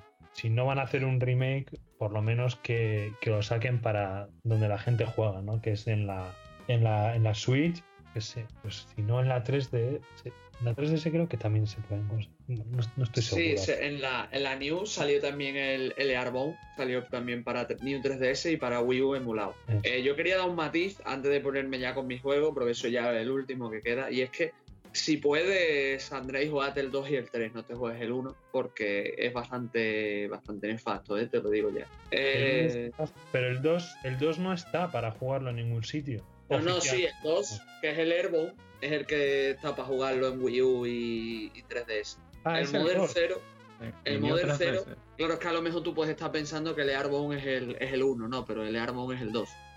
Ah, Y el otro Vale, vale. se llama Airborne Begins. O Comienza- Modern com- Zero. Comienza. mm. lo, No, lo- lo Model voy a uno. mirar, lo voy a mirar y os lo consultaré ya fuera de micro, porque son tres juegos, los originales, pero aquí en España solo tenemos acceso a dos, ¿no? De hecho, el, el que hablé no, nunca salió de Japón. Solamente hay fan traducciones al inglés y al, y al español. Aunque Es a un día de juego hoy, que, que tú ves que siempre están pidiendo a Nintendo que lo publique. aunque a día de hoy lo puedes jugar realmente. Por, gracias a AliExpress, pero lo puedes jugar. Ah, claro. El, Si te puedes cartucho. comprar un cartucho, te puedes comprar un cartucho repro y si tienes una Game Boy lo puedes jugar. Vale, vale, vale. Entonces ese sería, estarían el 2 y el 3 y no el primero. o sea, No, no, estarían el 1 y el 2 y el no el dos. 3. y no- Ah, el 3 es el, el, el 3 es el del. Vale, el Mother 3 es el que no está, que es el de Lucas. sí. Vale. Y entonces, vale, pues este juego habría que emularlo entonces para, para jugarlo. O si tienes una Game Boy Advance o una Nintendo DS, te puedes comprar el cartucho repro en AliExpress por 5 euros. No es la mejor solución, pero también es otra, por si te interesa. pero sirve. Muy bien. Bueno, en fin, si me permitís, voy a hablar yo ya de mi último juego y vamos cerrando. Ya que llevamos casi dos horas y pico de programa. y es que voy a hablaros de, de un Tales, ¿vale? Voy a hablar de mi, mi primer Tales Off. Y no va a ser Tales of Symphony, ¿eh? Lo siento, Andrei, lo Ah. siento. Muy mal ahí, muy mal. Buah, ya no sé, yo creo que ya podemos ir cerrando el programa. Mi primer Tales fue el Tales Auxilia y eh, simplemente deciros que me maravilló. Yo en esa época no conocía Tales, ¿vale? Un amigo me recomendó la saga, me dijo que estaba jugando Auxilia y que tenía que probarlo. Yo por esa época ya me había desencantado del RPG. Lo máximo que había tocado eran R- RPGs occidentales, más como Biblion y cosas así, o Skyrim, pero yo no desdeñaba muy fuerte el JRPG. No fue hasta, que este amigo me, me recomendó el, el Cilia y me senté a jugar el Cilia, que simplemente me, me maravilló. Fue mi, mi reconciliación con el JRPG, después de haber estado años y años sin jugarlo. Porque yo desde el Final Fantasy Tactics os comenté, llevaba años sin jugar JRPG más allá de los Pokémon, e incluso abandoné los Pokémon una temporada. Y, y Cilia fue como mi, mi reconciliación con todo esto, ¿no? A ver, la, la historia no es muy allá. Lo interesante es que tienes dos protagonistas, Jude y Mila. Jude es como un médico, un enfermero, un chico que quiere estudiar medicina y eh, pelea con puños y tienes a, a Mila, que básicamente es supuestamente la reencarnación del dios del mundo y que puede usar, al principio usa poderes elementales y luego usa una espada con magia. La verdad es que lo, lo, lo disfruté muchísimo. Van conociendo personajes, se entrelazan las historias y Jude conoce a, a Mila de forma casual y decide escoltarla ¿no? para que gane lo- los poderes necesarios y obtenga sus poderes divinos perdidos. Mientras tanto hay, hay un problema con un imperio ¿no? que quiere conquistar el resto del, del mundo y bueno, se dan ciertos ciertos personajes aparecen, ¿no? Que tienen ciertos motivos contra Mila y, bueno, que están relacionados con ella de una manera u otra. No quiero tampoco hablar mucho del Cilia porque no sé si lo habéis jugado, pero yo sinceramente fue el juego que, que me, que me hizo enamorarme de, de Tales, me hizo, me hizo reengancharme al RPG, sobre todo de corte japonés, y fue uno de los pocos juegos que en un mes le eché como 100 horas, ¿sabes? Y me las gocé muy fuerte. Así que no, no sé qué más decir. Ah, bueno, sí, que por culpa de Cilia nunca me gustó Sinfonia. porque claro, saltas de Cilia, porque yo estaba jugando a Cilia, después jugué a Cilia 2, que me lo compré nada más pasarme Cilia 1. Y, y me, no me gustó tanto, pero me lo, me lo jugué. Y después de esos dos te pasas a Sinfonia, pues el cambio es, es brutal. ¿eh? No sé si queréis vosotros añadir algo. Uf, yo al Cilia no lo he jugado, eh, desgraciadamente, porque es una saga que, que en general me gusta bastante. eh, con sus excepciones, pero, pero me gusta. Y el Siri es uno de esos juegos que, joder, pues que siempre he querido jugar y, y no he podido, porque ahora solo está en la Play 3, eh, si no me equivoco. Consola que Sí, yo sí. no tengo y por lo tanto, pues no, no puedo jugar. Eh, jo, yo es que qué decirte. Que el Sinfonia para mí es mucho, tío. El Sinfonia, el me parecía mucho. Y como el Siri no lo he jugado, yo casi mejor que lo voy a dejar ahí. Pero mira, sí que puedo hacer la comparación porque para mí el Sinfonia fue algo parecido. ¿eh? Fue un descubrimiento de, la saga, eh, un- una adquisición de, de- ese tipo de juegos, no de RPG, pero de acción en tiempo real, eh, que al final son casi todos muy parecidos. En, en general. Y la verdad es que me, me enganchó. El Sinfonia a mí me, me llevó a ese, bueno, pues ese género, ¿no? A ese subgénero dentro del- de, los, de los JRPGs. Eh, ¿Qué más? ¿Qué más puedo decir? Pues mm, tampoco voy a. Tampoco es, es mejor no hablar de, de todas las tramas. Estoy de acuerdo, pero bueno, no sé qué decirte. Bueno, que la historia que has contado me, ha- me sonado mucho a tu propia historia, ¿no? Igual te has visto ahí, en vez del protagonista, te has visto a ti mismo y has dicho, eh, mira, esto, esto mola, esto me podría pasar a mí, ¿no? Yo te digo una cosa, yo es que la primera vez que jugué al Cilia me jugué con Mila, tío. Lo jugué con Mila y me gustó mucho. O sea, yo no. Yo es que lo, lo que te iba a decir, a mí me, me enamoró el mundo, los personajes me, me fliparon. Es lo que tú estabas contando con el, con el Baten Kaitos, a mí me pasó con el Cilia, tío. Los personajes me flipaban, la relación que, que- que hay entre Mila y Yuk, que se expande todavía más en el Cilia 2, ¿no? Eh, yo qué sé, lo... es que incluso los villanos, aunque había algunos menos memorables, les acabé cogiendo cariño a todos. Mm, fue un juego que me ayudó a aguantar una noche sin dormir para hacer una cosa bastante bizarra, pero bueno, pasó y, yo qué sé, es un juego que, que le, guardo, le guardo mucho cariño. Por eso cuando, cuando llegué al mundo de Sinfonia me, me chocó tanto, porque era un juego más arcaico, eh, venía de un sistema de combate mucho más pulido y en Sinfonia no estaba, el mundo me, me resultaba mucho más genérico que el de Cilia, ¿sabes? Que tenía como toda esa ambientación, no sé, es la sensación que me daba, ¿sabes? Entonces, no digo que Sinfonia sea malo, pero a mí no me, no me conectó, ¿sabes? A lo mejor si jugase a la Sinfonia, que llevo tiempo sin jugar a Cilia y otros tales, a lo mejor sí me pegaría más, ¿no? Pero, pero no sé, es la, la opinión que tengo. Yo Cilia la verdad es que lo, lo tengo en un pedestal. Sé que tiene cosas que, que hace mal y sobre todo en temas narrativos, pero yo qué sé, le, le guardo, le guardo mucha estima, ¿sabes? Es uno de esos juegos que no lo tengo en el top 10, pero a lo mejor en el top 20 sí está, ¿sabes? Porque simplemente me, me, me encanta, ¿sabes? No sé, no sé qué más decir, la verdad. Que está muy bien que tengas esos sentimientos y que todos tenemos nuestros juegos que, que son así. Con, con los Tales, eh, pues que yo lo, creo que lo comentábamos el otro día, Chols, ¿no? Que, que pasa también con muchos juegos de tipo Mayoras Mask o Ocarina of Time, em, Super Mario World o Super Mario Bros 3, ¿no? Hay juegos que están como que son cercanos, pero que según la experiencia que ha tenido cada uno con, con ellos, pues prefiere unos u otros y, y es que ya es imposible moverte de, de esos sentimientos. A mí me parece muy bien, ¿eh? Aunque no compartamos, pero mejor, porque eso podría dar para otro programa. Yo. Yo creo que eso va un poco de, bueno, esa teoría que dicen que la primera vez que conoces algo es como, no sé, te dicen, cuando tú piensas en una mesa, ¿qué tipo de mesa piensas? Pues la primera que conociste era circular, va a ser circular y será cuadrada, va a ser cuadrada. Es un poco como por ahí. Pero, a ver, yo con Tales, eh, bueno, el Chile sí que lo he jugado, lo disfruté mucho, me acuerdo que pasé varios días hasta terminarlo. Creo que jugué con Mila también, creo, o quizás no me acuerdo, pero de ahí como que había empezado la segunda ruta y ya no, no tuve tiempo como para seguir jugando, pero me gustó mucho, de verdad es un, un Tales of eh, bastante bueno la verdad. Todavía se siente un poco duro en ciertas cosas como cuando estás explorando escenarios y se ven como súper abiertos, pero existen como esas barreras invisibles, ¿no es cierto? pero por lo demás no Eh, está bien plantea unos conflictos interesantes bueno a mí lo que más me gusta de los Tale of, no sé ustedes son los skits son estas conversaciones que tienes como cuando aprietas un botón en mitad de la Sí, el Select. Sí. A mí me flipó, tío. La primera vez que lo vi dije, yo esto que, que los personajes están hablando cuando le doy al Select, tío, impresionante. Ya, ya, me, me flipó, me flipó. que es increíble porque deberían aplicarlo a otros juegos.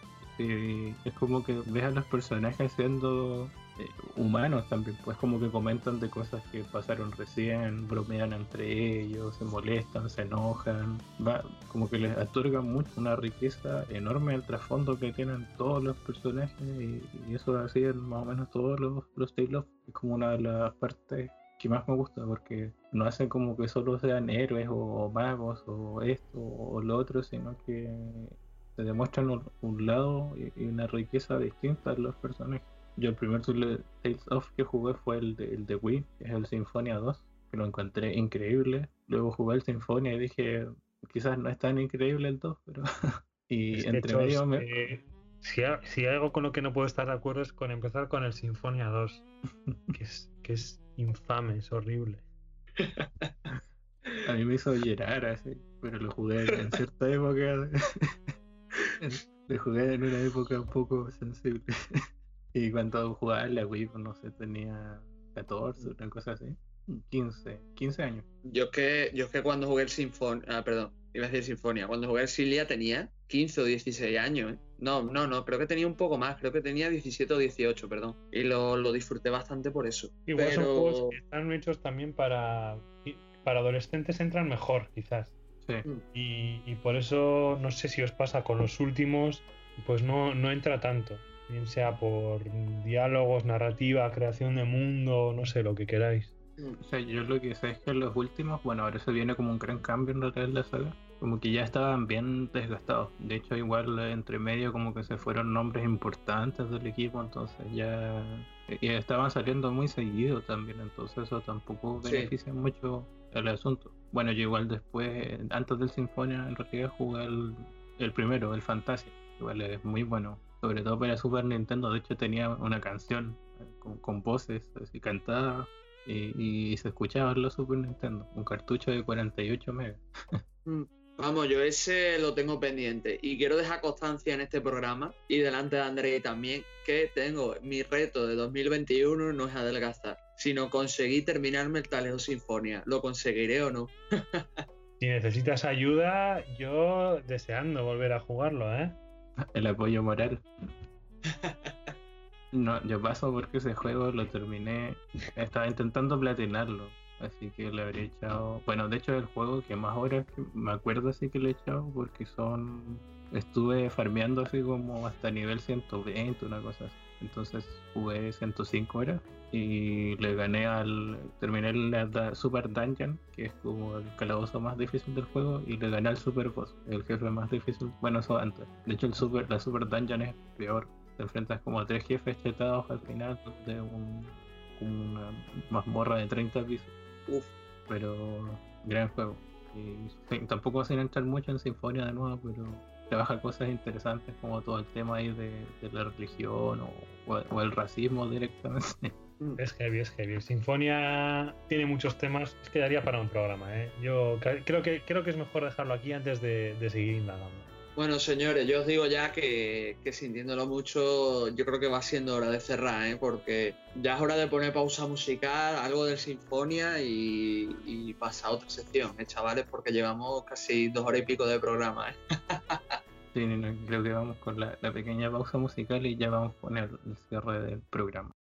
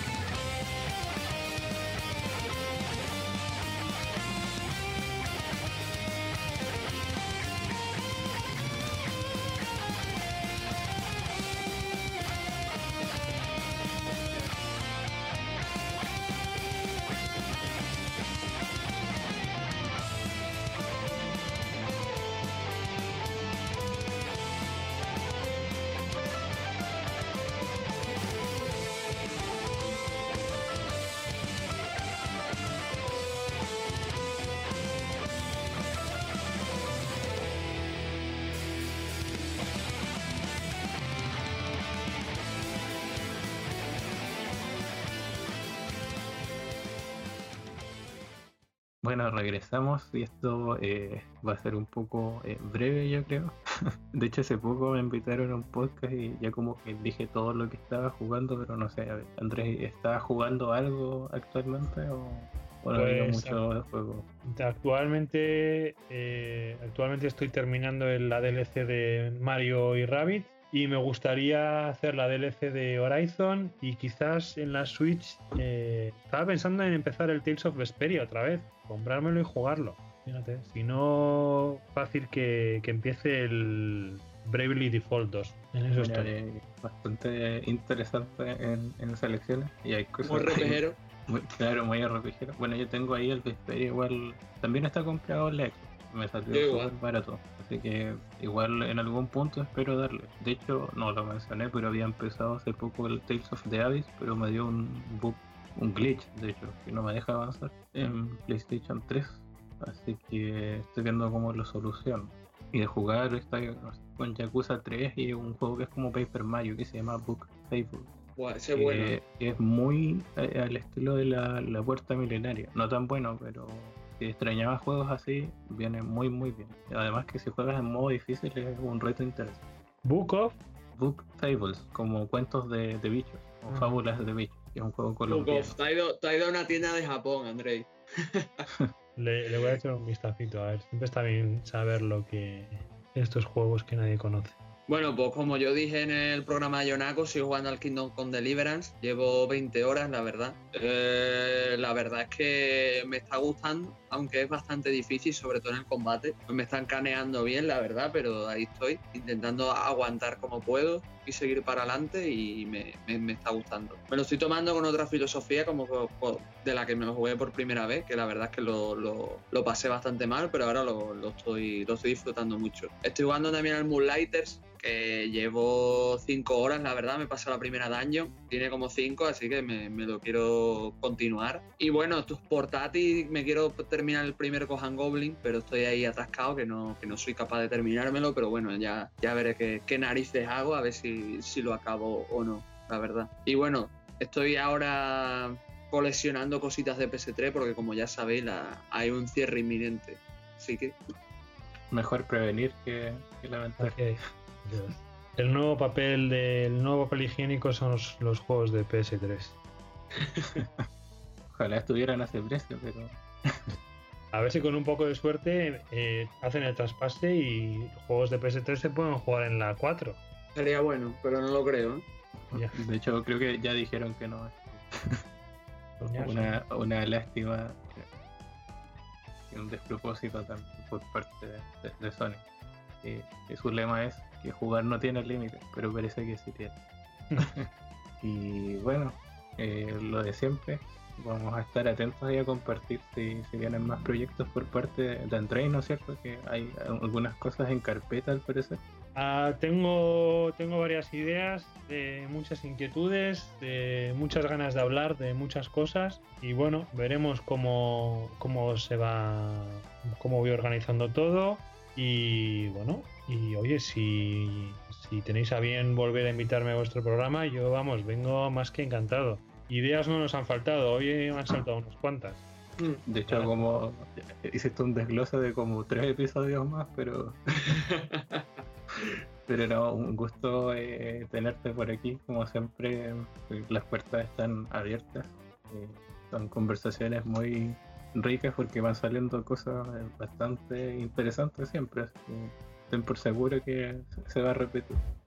Claro, yo te diría más detalle, pero como no soy el, el promotor del programa, ese chol, yo estoy aquí contratado, estoy a tiempo parcial, pues simplemente te invito a que te pases otra vez, tío, que ha estado la charla muy interesante, la verdad.